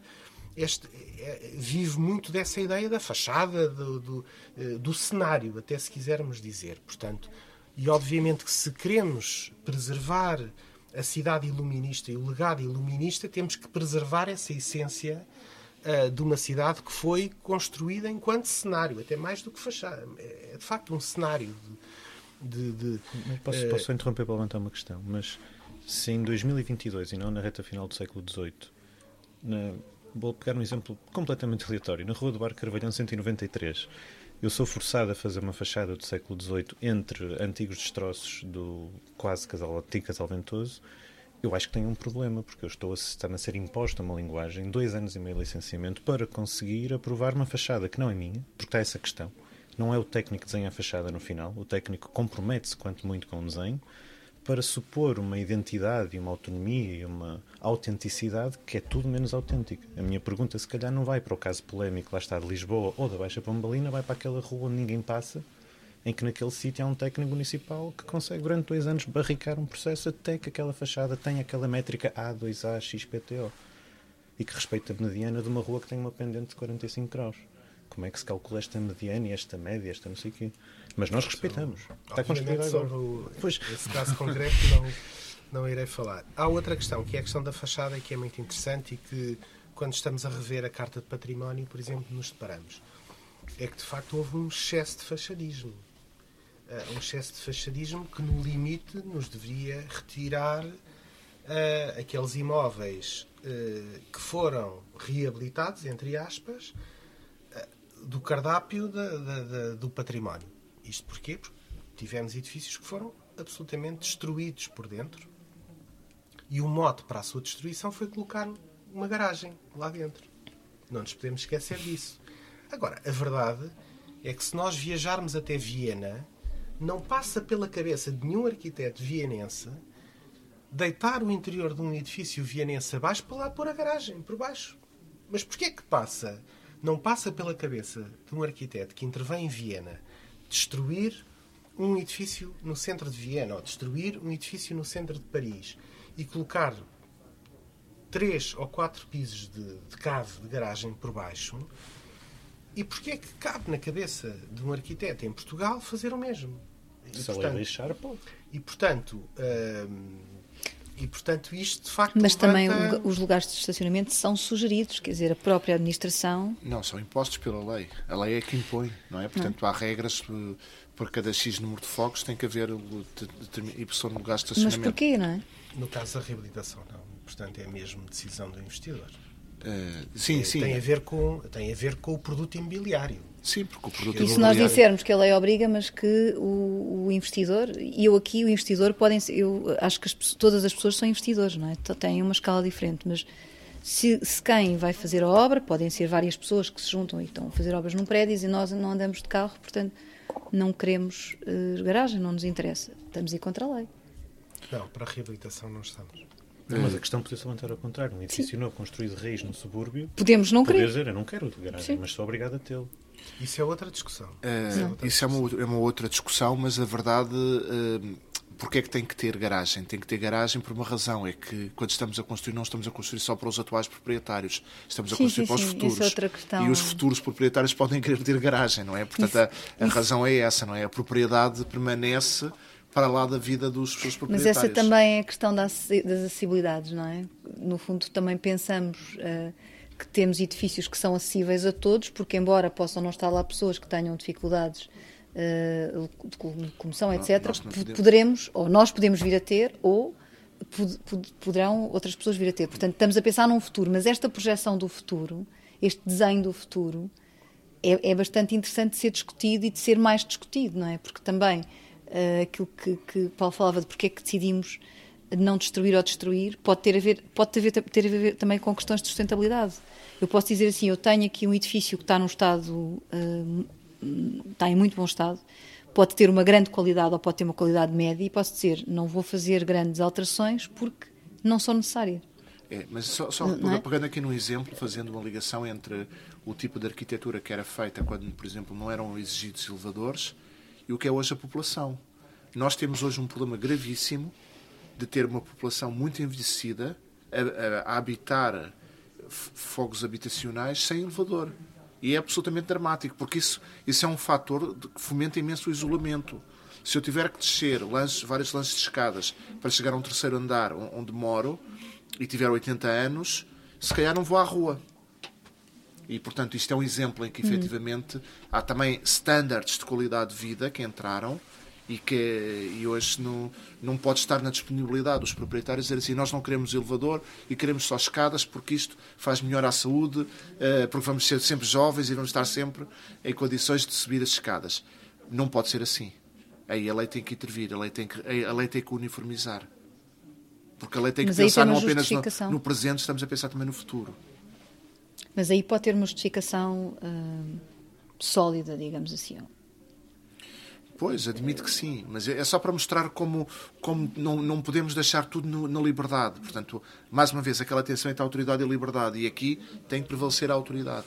Mas, por acaso, é um excelente exemplo a lei das acessibilidades. A lei das acessibilidades é provavelmente as mais bem definidas e bem integradas nos projetos atuais. Porque, para começar, aquilo entrou com uma força que foi ou é ou não é provado. Portanto, logo aí não há interpretação a questão do círculo do metro e meio, dos raios de ação, etc. É extremamente objetivo. Aliás, há um catálogo, há um livrinho extremamente útil que nos diz ou está ou não está. Uh, segundo, é legislada na seguinte forma: eu faço um termo a dizer que cumpre. E nenhum técnico põe alguma vez em causa um termo de acessibilidade. Ele simplesmente tem termo, passa. Não há questão subjetiva de interpretação.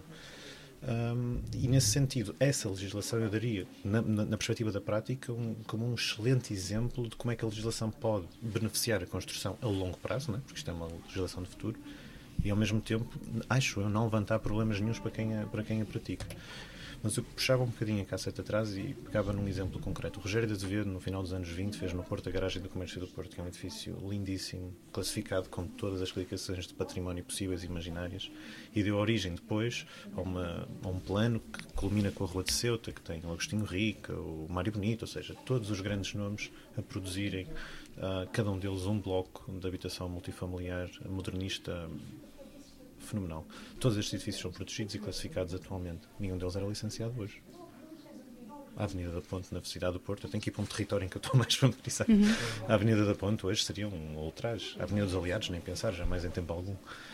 E eu acho interessante esta ideia que se pensarmos que aqueles edifícios que fazem uma frente da Avenida dos Aliados, alguns deles são desenhados pelo Rogério de Azevedo depois da garagem e a parecer que foram feitos 150 anos antes uhum. da garagem do comércio do Porto. É esta questão que para nós, a Avenida dos Aliados, como portuenses, é um, é um clássico, é assim sempre foi assim. Mas será que foi? Será que sempre foi assim? Ou será que não foi ela própria um exemplo de um fachadismo que projeta um estilo arquitetónico que nem sequer é minimamente local para. Não, se nós formos ver, por exemplo, agora voltando, regressando aqui ao território de Lisboa, eh, basta, e que naturalmente vocês sabem todos isso muito melhor do que eu, o Mosteiro dos Jerónimos também é uma coisa recente, é uma criação, não é? Portanto, na verdade, se nós olharmos para fotografias, sei lá, de 1850 não, há muitas partes que não têm absolutamente nada a ver com aquilo que é hoje. E, no entanto, nós achamos que aquilo é antigo, que é do século XVI e que sempre foi assim. Ou as ameias do Castelo de São Jorge. Ou, exatamente, do Castelo de São Jorge. A livraria Lelo no Porto faz fila. Exato. Para ver umas escadas que são feitas há... Não, mas eu acho interessante esta ideia de nós uh, olharmos novamente para, para os lados subjetivos e profundamente interpretativos da, da lei, no sentido de há um técnico que propõe A, exemplo, um telhado de telha num edifício modernista, e é um técnico que diz eu acho que não. Porque o acho é que é o problema. É não pode, não permite, não é, não é aceite. Eu acho que isto não faz sentido. Então temos uma discussão que é mais prejudicial de todas. Que é a discussão do eu fazia ou eu não fazia porque gosto ou não gosto. Isto é muito grave. Eu posso adiantar que, que nós temos estado a fazer, por exemplo, na área do património, um, o, uma validação da Carta Municipal de Património, com, com um conselho científico composto por professores das três universidades públicas uh, de Lisboa e, uh, e de repente passamos do, do objeto arquitetónico isolado para os bairros, para a dimensão do bairro. E, portanto, aquilo que nós queremos apostar é exatamente na caracterização e em, e em fichas de património muito objetivas, onde, eh, no final, o campo mais importante é elementos a preservar. E, portanto, o que eh, elimina completamente essa, hum. essa margem essa subjetividade. de subjetividade. E, portanto, fica sancionado eh, cientificamente que ali o fundamental a preservar é este, aquele e aquele aspecto.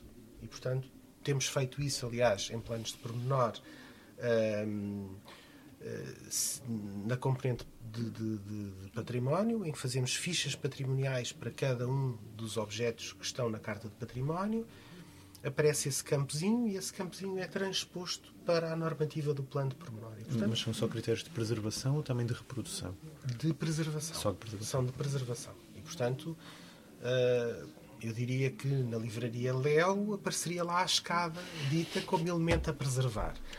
Posso dar um exemplo, uma coisa bastante mais contemporânea. Nós colocámos na Carta Municipal de Património uma, um posto de abastecimento de combustível. Aliás, agora há uma finalmente há uma grande polémica por causa disso no norte do país.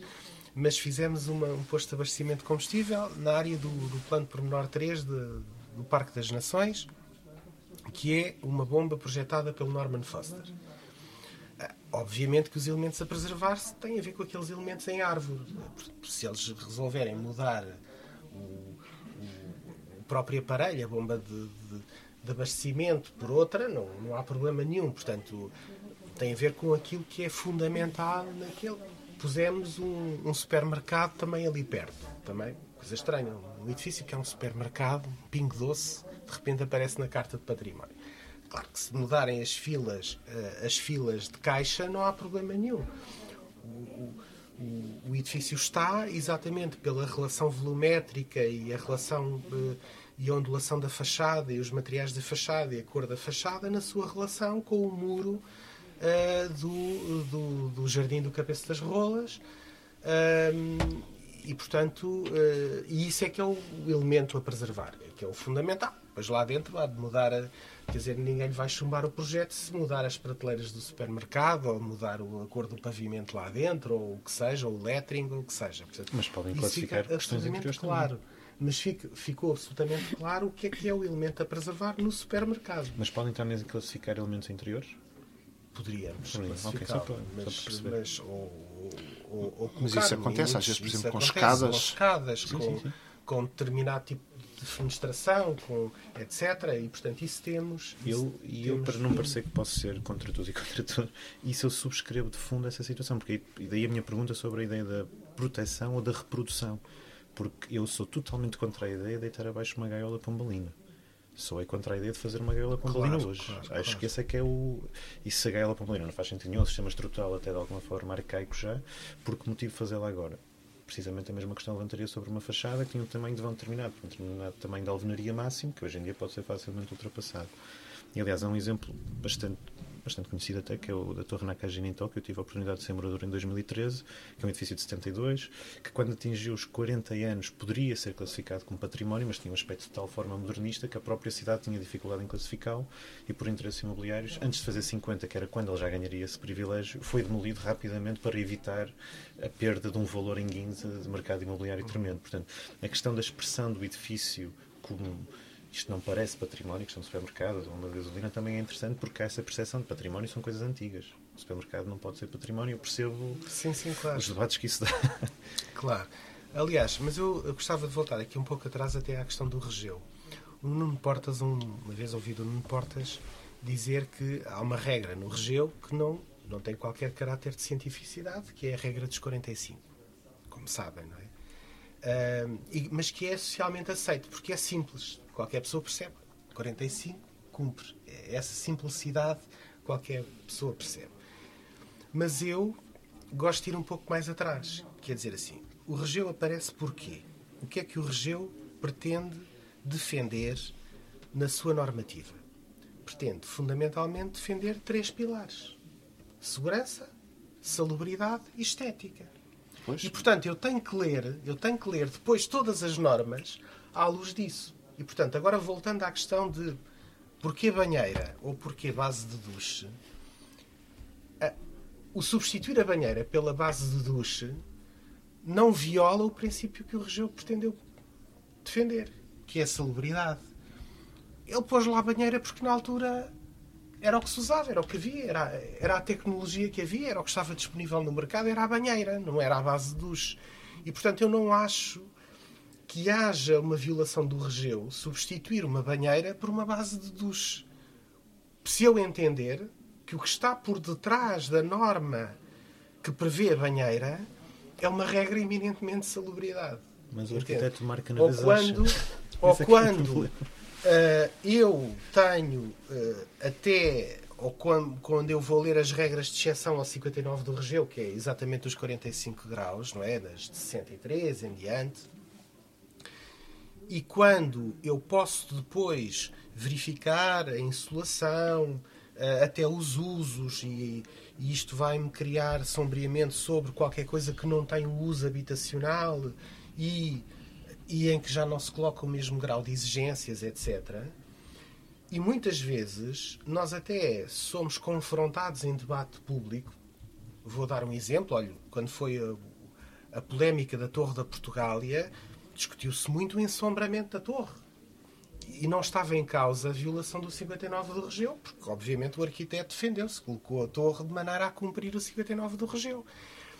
E depois alguém dizia: bom, em Inglaterra há uma norma relativamente ao número de horas de sol por ano e, portanto, tem que se fazer estudos de insolação que são bestialmente mais complexos do que dizer cumpre uma regra de 45 graus.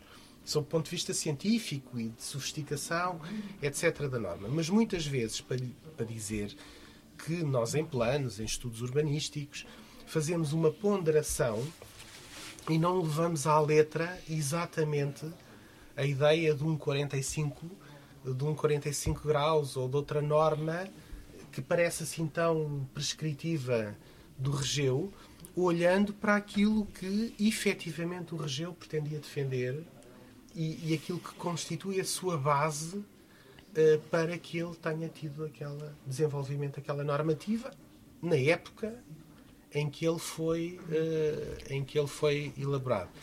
Mas eu depois gostava, se calhar, de fazer outro desafio, que é dizer, bom, mas a lei muitas vezes também tem as margens para a transgressão. A lei prevê situações de transgressão ou de correção da transgressão, que é o problema da lei das auges, ou a própria lei prevê, por exemplo, a suspensão de planos municipais de ordenamento de território, que é sempre algo bastante, bastante polémico e que é a própria lei que cria estas aberturas para, para que haja a transgressão. Então, vou entrar nesta parte aqui de transgressão e concretamente aqui do, no exemplo da suspensão. A suspensão é um bom exemplo uh, porque uh, a lei permite a suspensão de planos, mas a própria lei tem horror ao vazio. Que é que isso significa? Eu não posso suspender um plano se eu tiver um PDM. Eu não posso suspender o PDM sem, no mesmo momento, abrir um procedimento de revisão do, para um novo PDM. Ou seja, se eu fizer, eu não posso. Portanto, a lei não, não vive bem com zonas de, de, de vazio. Portanto, o, sim, é, é uma zona de transgressão, mas eu diria que é mais uma zona de ajustamento face a uma nova realidade. Eu suspendo porque entendo que a norma que estava em vigor já está desajustada face à, àquilo que é a realidade municipal, que era uma norma nova. Então o que é que eu vou fazer? Não vou continuar a aplicar a norma que considero reputo desajustada, mas vou impor ao município que tenha que abrir imediatamente um procedimento para elaborar uma norma nova, precisamente com o horror ao vazio. A questão da transgressão eh, é muito interessante porque, no fundo, é o diálogo entre a regra e a exceção. E, portanto, nós temos de ter sempre presente que costuma dizer-se que toda a regra comporta uma exceção. Não é exatamente assim. Mas não é mau que haja regras excepcionais, não é mau que, que nós possamos afastar a regra geral porque a regra excepcional pode ser uh, aquela adaptação face ao imprevisto, aquela adaptação face ao novo, face àquilo que é inovador, face àquilo que é arrojado, hum. e portanto uh, uh, temos que olhar isto quase por uma dupla solução, ou um plano A e um plano B. E poder haver um plano B que é a regra excepcional, e portanto é, é bom que, que assim exista o Paulo disse há pouco, com razão, que os poderes judiciais, ele está pensar, imagina, a pensar no Ministério Público, eh, lidam mal com isto. Porquê? Porquê é que lidam mal com isto? Porque trouxeram para dentro do urbanismo uma lógica criminal. E trouxeram para dentro do urbanismo aquela lógica do one size fits all. Ou seja, é tudo igual. E, portanto, só, a cidade tem que ser toda igual, não há espaço para a criatividade. E se houver um pequeno desvio, eles dirão um comportamento desviante, uma atuação profissional desviante, uh, o que acontece é que isso é imediatamente qualificado como ilegal. E depois é qualificado como ilegal e depois vamos para aquilo que é a força maior do Estado, que é uh, que carrega em cima com a história do crime. E, portanto, é muito complicado isto, porque, no fundo, uh, eu acho que tem que haver sempre este, este momento de transgressão, porque, porque a lei também uma das características do direito é a suscetibilidade de ser violada. A regra, por definição, tem que ser suscetível de ser violada. Nós não podemos querer viver eh, no limite, eh, nenhum de nós quer viver num Estado totalitário em que não haja espaço para a transgressão. Eu, pelo menos, não quero. Mas eu queria só complementar aqui um aspecto que, que é interessante e que tem a ver também com uma relação hierárquica dos poderes públicos. Porque é verdade aquilo que, que o João acabou de dizer, que a lei tem horror ao vazio e diz ao município: se tu queres suspender o plano diretor municipal ou o plano pormenor, tens que abrir processo de revisão ou de alteração do plano. Mas a lei abre outra exceção à exceção. Quer dizer, mas se for o Estado, se for por iniciativa do Estado, já não tens que fazer. Verdade. E, portanto, aí é o vazio Verdade. completo. Portanto, permite ao Estado Central Verdade. atuar, atuar e criar o vazio é mesmo. E portanto é o que é muito interessante, porque isto tem a ver com uma relação quase monárquica, não é? Que vem do príncipe, não é? O, e, e, e, o que é que acontece? E o que é que acontece durante esse vazio? Pode-se aprovar aquilo que não, que não se podia aprovar. Por isso é que eu trouxe o exemplo positivo não, da transgressão. Desaparece o... o... parâmetro do plano. Não se pode aprovar tudo. Exato. Continua a haver parâmetros. Simplesmente Sim, removemos o parâmetro do plano. Removemos o parâmetro do Há plano. Há outros parâmetros. Mas também aqui, há um, voltando a uma palavra que eu usei mesmo no início, que é a ideia do paramétrico, desta ideia do quase de um código que, que produz os resultados.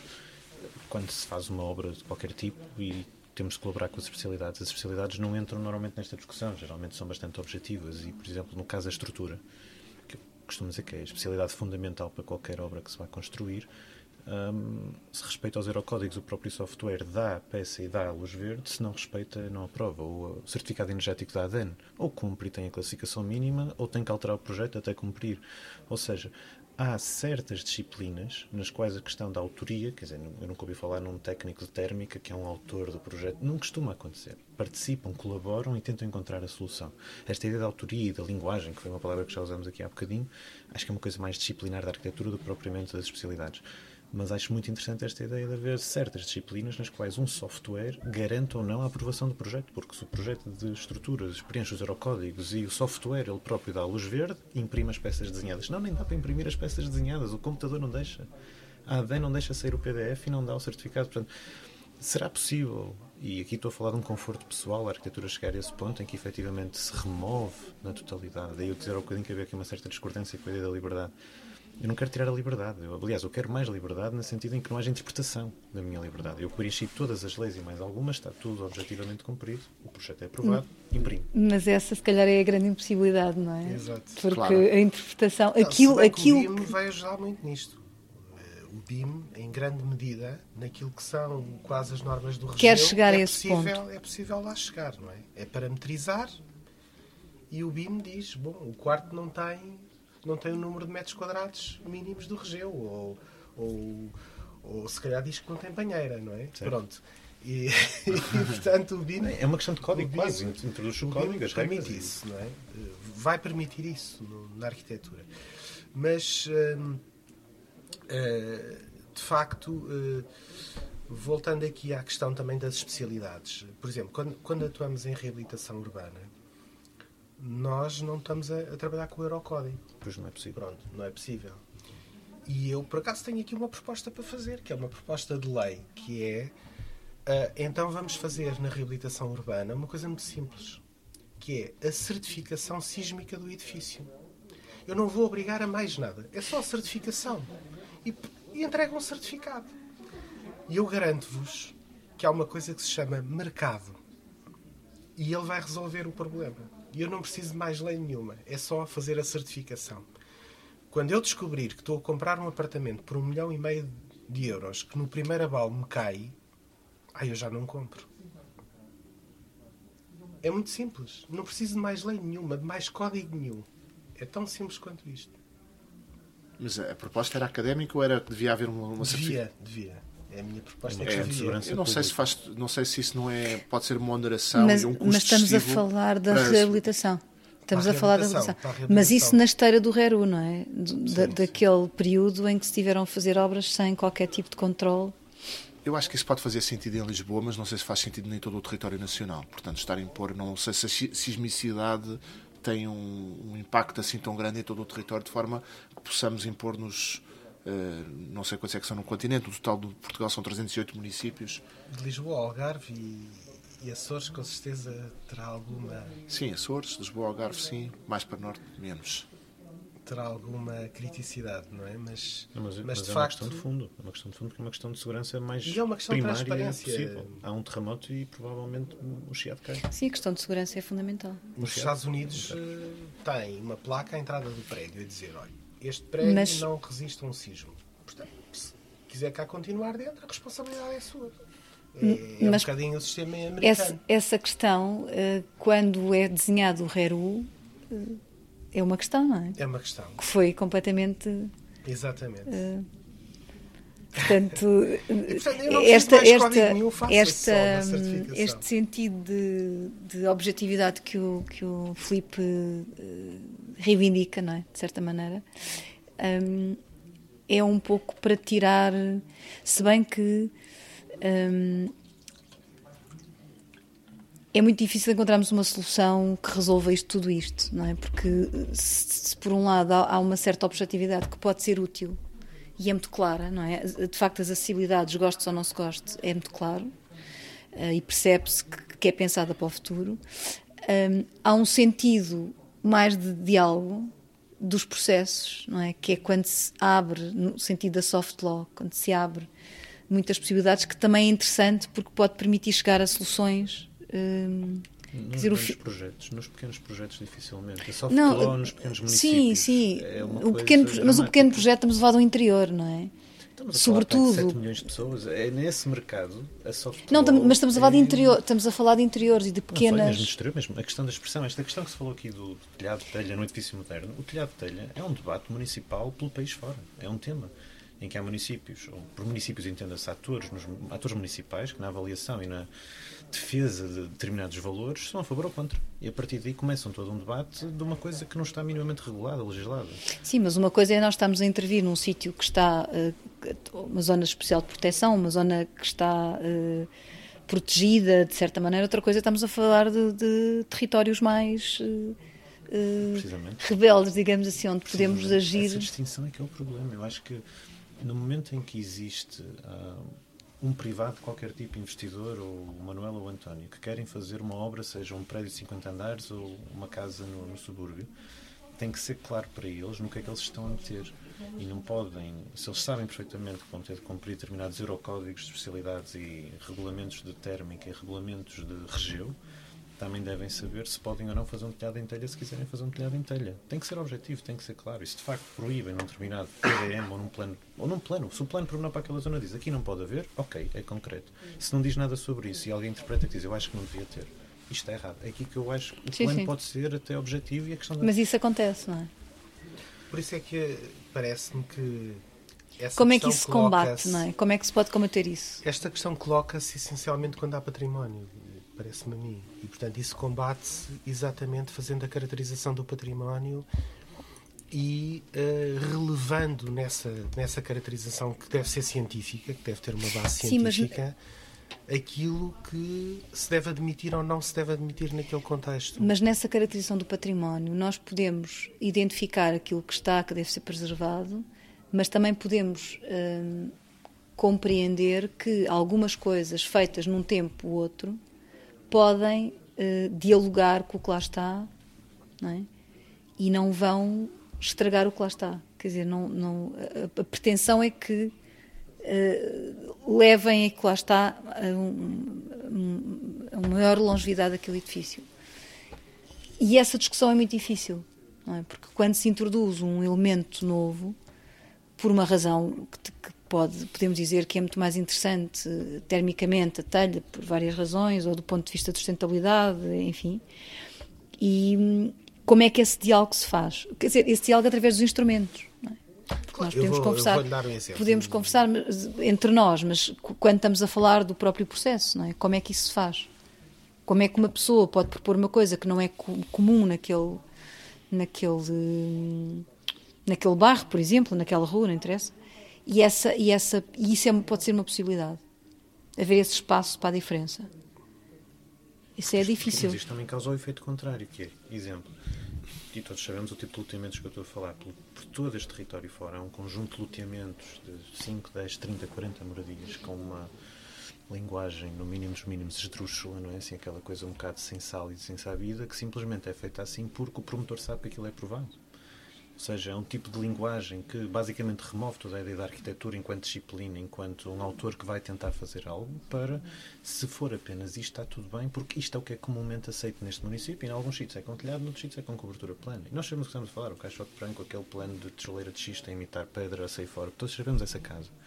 E depois isso leva a que toda a população, por consequência, que conhece, compreende e acaba por aceitar por osmose essa condição, diga isto é normal, é isto que devemos fazer. E assim se define uma espécie de status quo. Porque de facto não há a possibilidade de eu chegar lá e fazer, sei lá, 30 casas amarelas e vermelhas. Não há essa possibilidade. Porque se eu fizer isso, lá está, estamos a falar de telhados, mas podemos falar de cores. Questão da harmonia do conjunto. Casas vermelhas, o arquiteto, você não vai fazer casas vermelhas. Porquê? Sim, mas nós não- acho que não temos em Portugal um problema de falta de harmonização de conjunto. Às vezes temos até uma certa desarmonia. Exatamente. Eh, eh, até acho que é um pouco o contrário, não é? Olhamos Sim, para o mas por isso é território, que queremos a harmonia. Mas, mas olhamos para o território e muitas vezes olhamos, e achamos que o território está eh, tem construções que manifestamente não, não, não, Claramente. não jogam umas com as outras. Pelo menos eu que não tenho, não, não tenho formação eh, de arquitetura, fico às vezes um pouco espantado com algumas soluções e acho que alguma harmonia é boa. Eh, Resta saber é qual é o ponto de partida para, para depois gerar essa harmonia. Eu ia pedir comentários finais, porque estamos a terminar. Temos que terminar a nossa conversa, que foi por muitos sítios, não é? E não, não, não sei se respondemos, mas pelo menos tentámos eh, fazer um caminho à volta da transgressão. Ahm, neste sentido, eu gostei da expressão da, da, da transição positiva, não é? Se, será que podemos encontrar caminhos? Eh, se bem que esse positivo e negativo também depois pode ser, podemos concordar ou discordar se é ou não positivo, mas em que medida é que hum, nas várias, as várias personagens, em que medida é que a transgressão pode ser positiva ou pode haver hum, eh, uma, uma medida, um gesto, não é? Se calhar o, o, o Filipe já se uh, adiantou nesse sentido de uma certa objetividade um, na forma de sabermos com o que é que contamos, não é? Ser muito mais claro e haver esse espaço, reduzir esse espaço de interpretação quando não se atém a coisas muito, muito concretas. Por exemplo. Mas... Sim, eu, eu subscrevo, subscrevo essa ideia.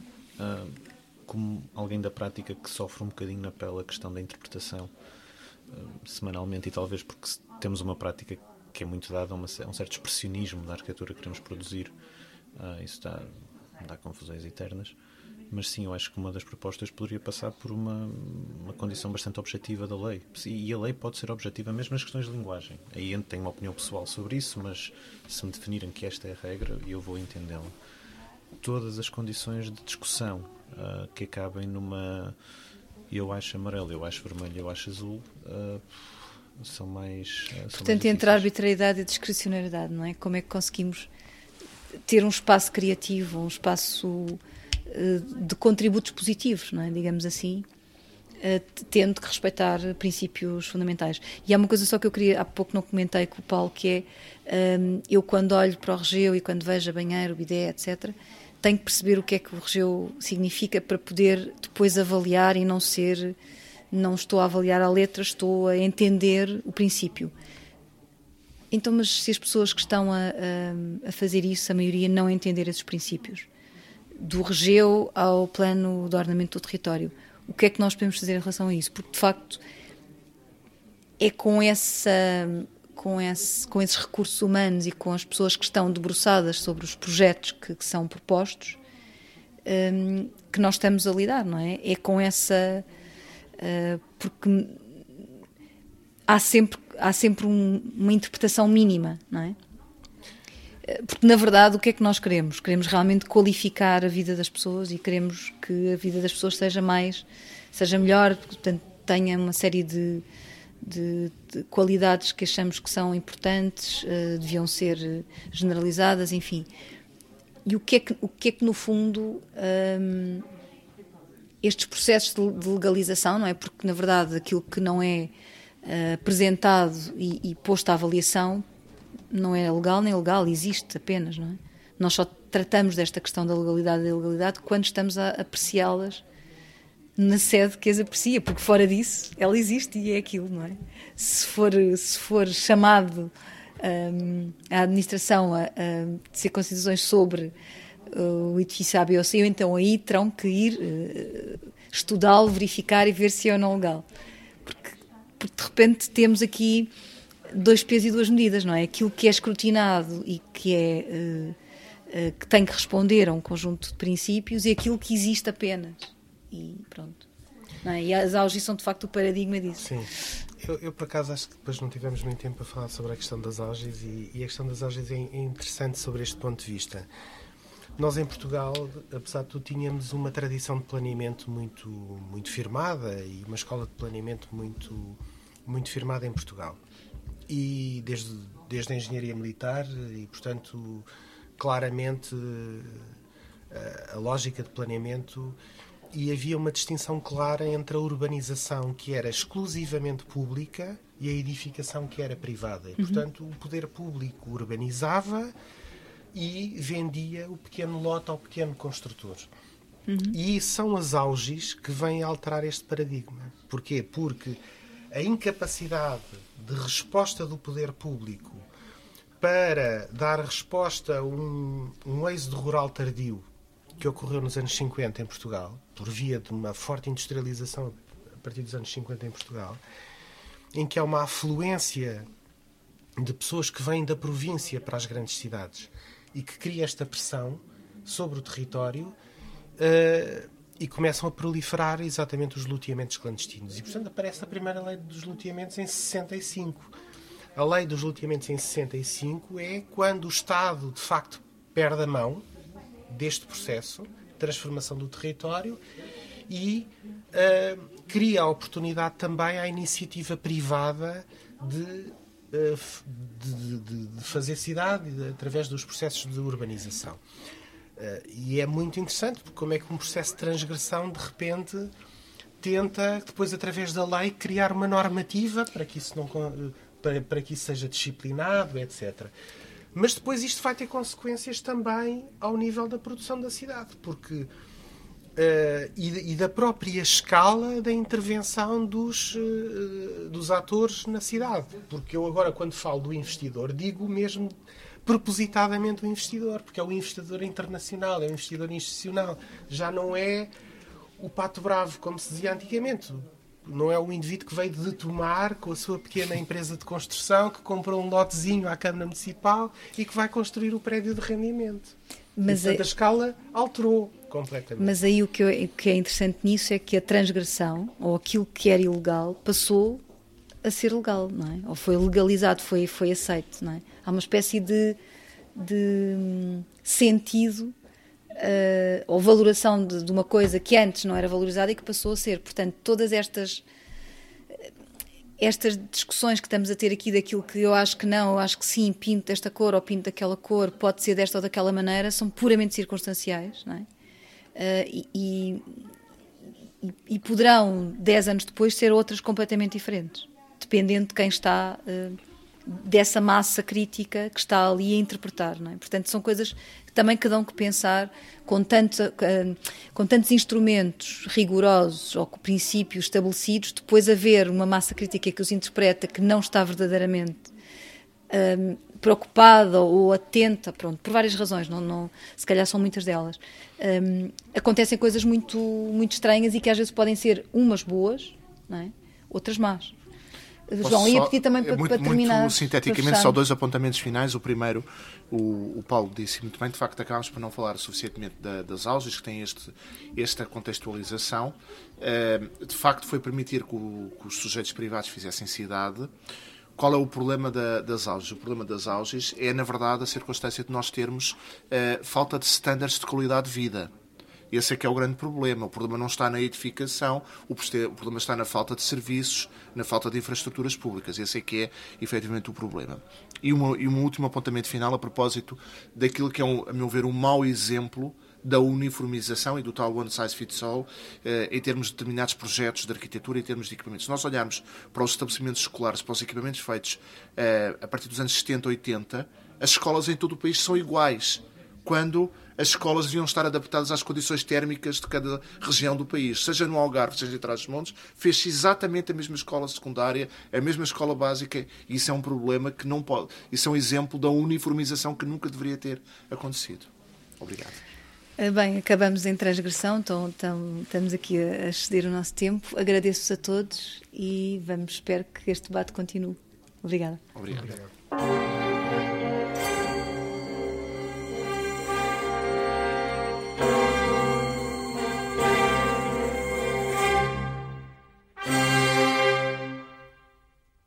Estes são os territórios da transgressão.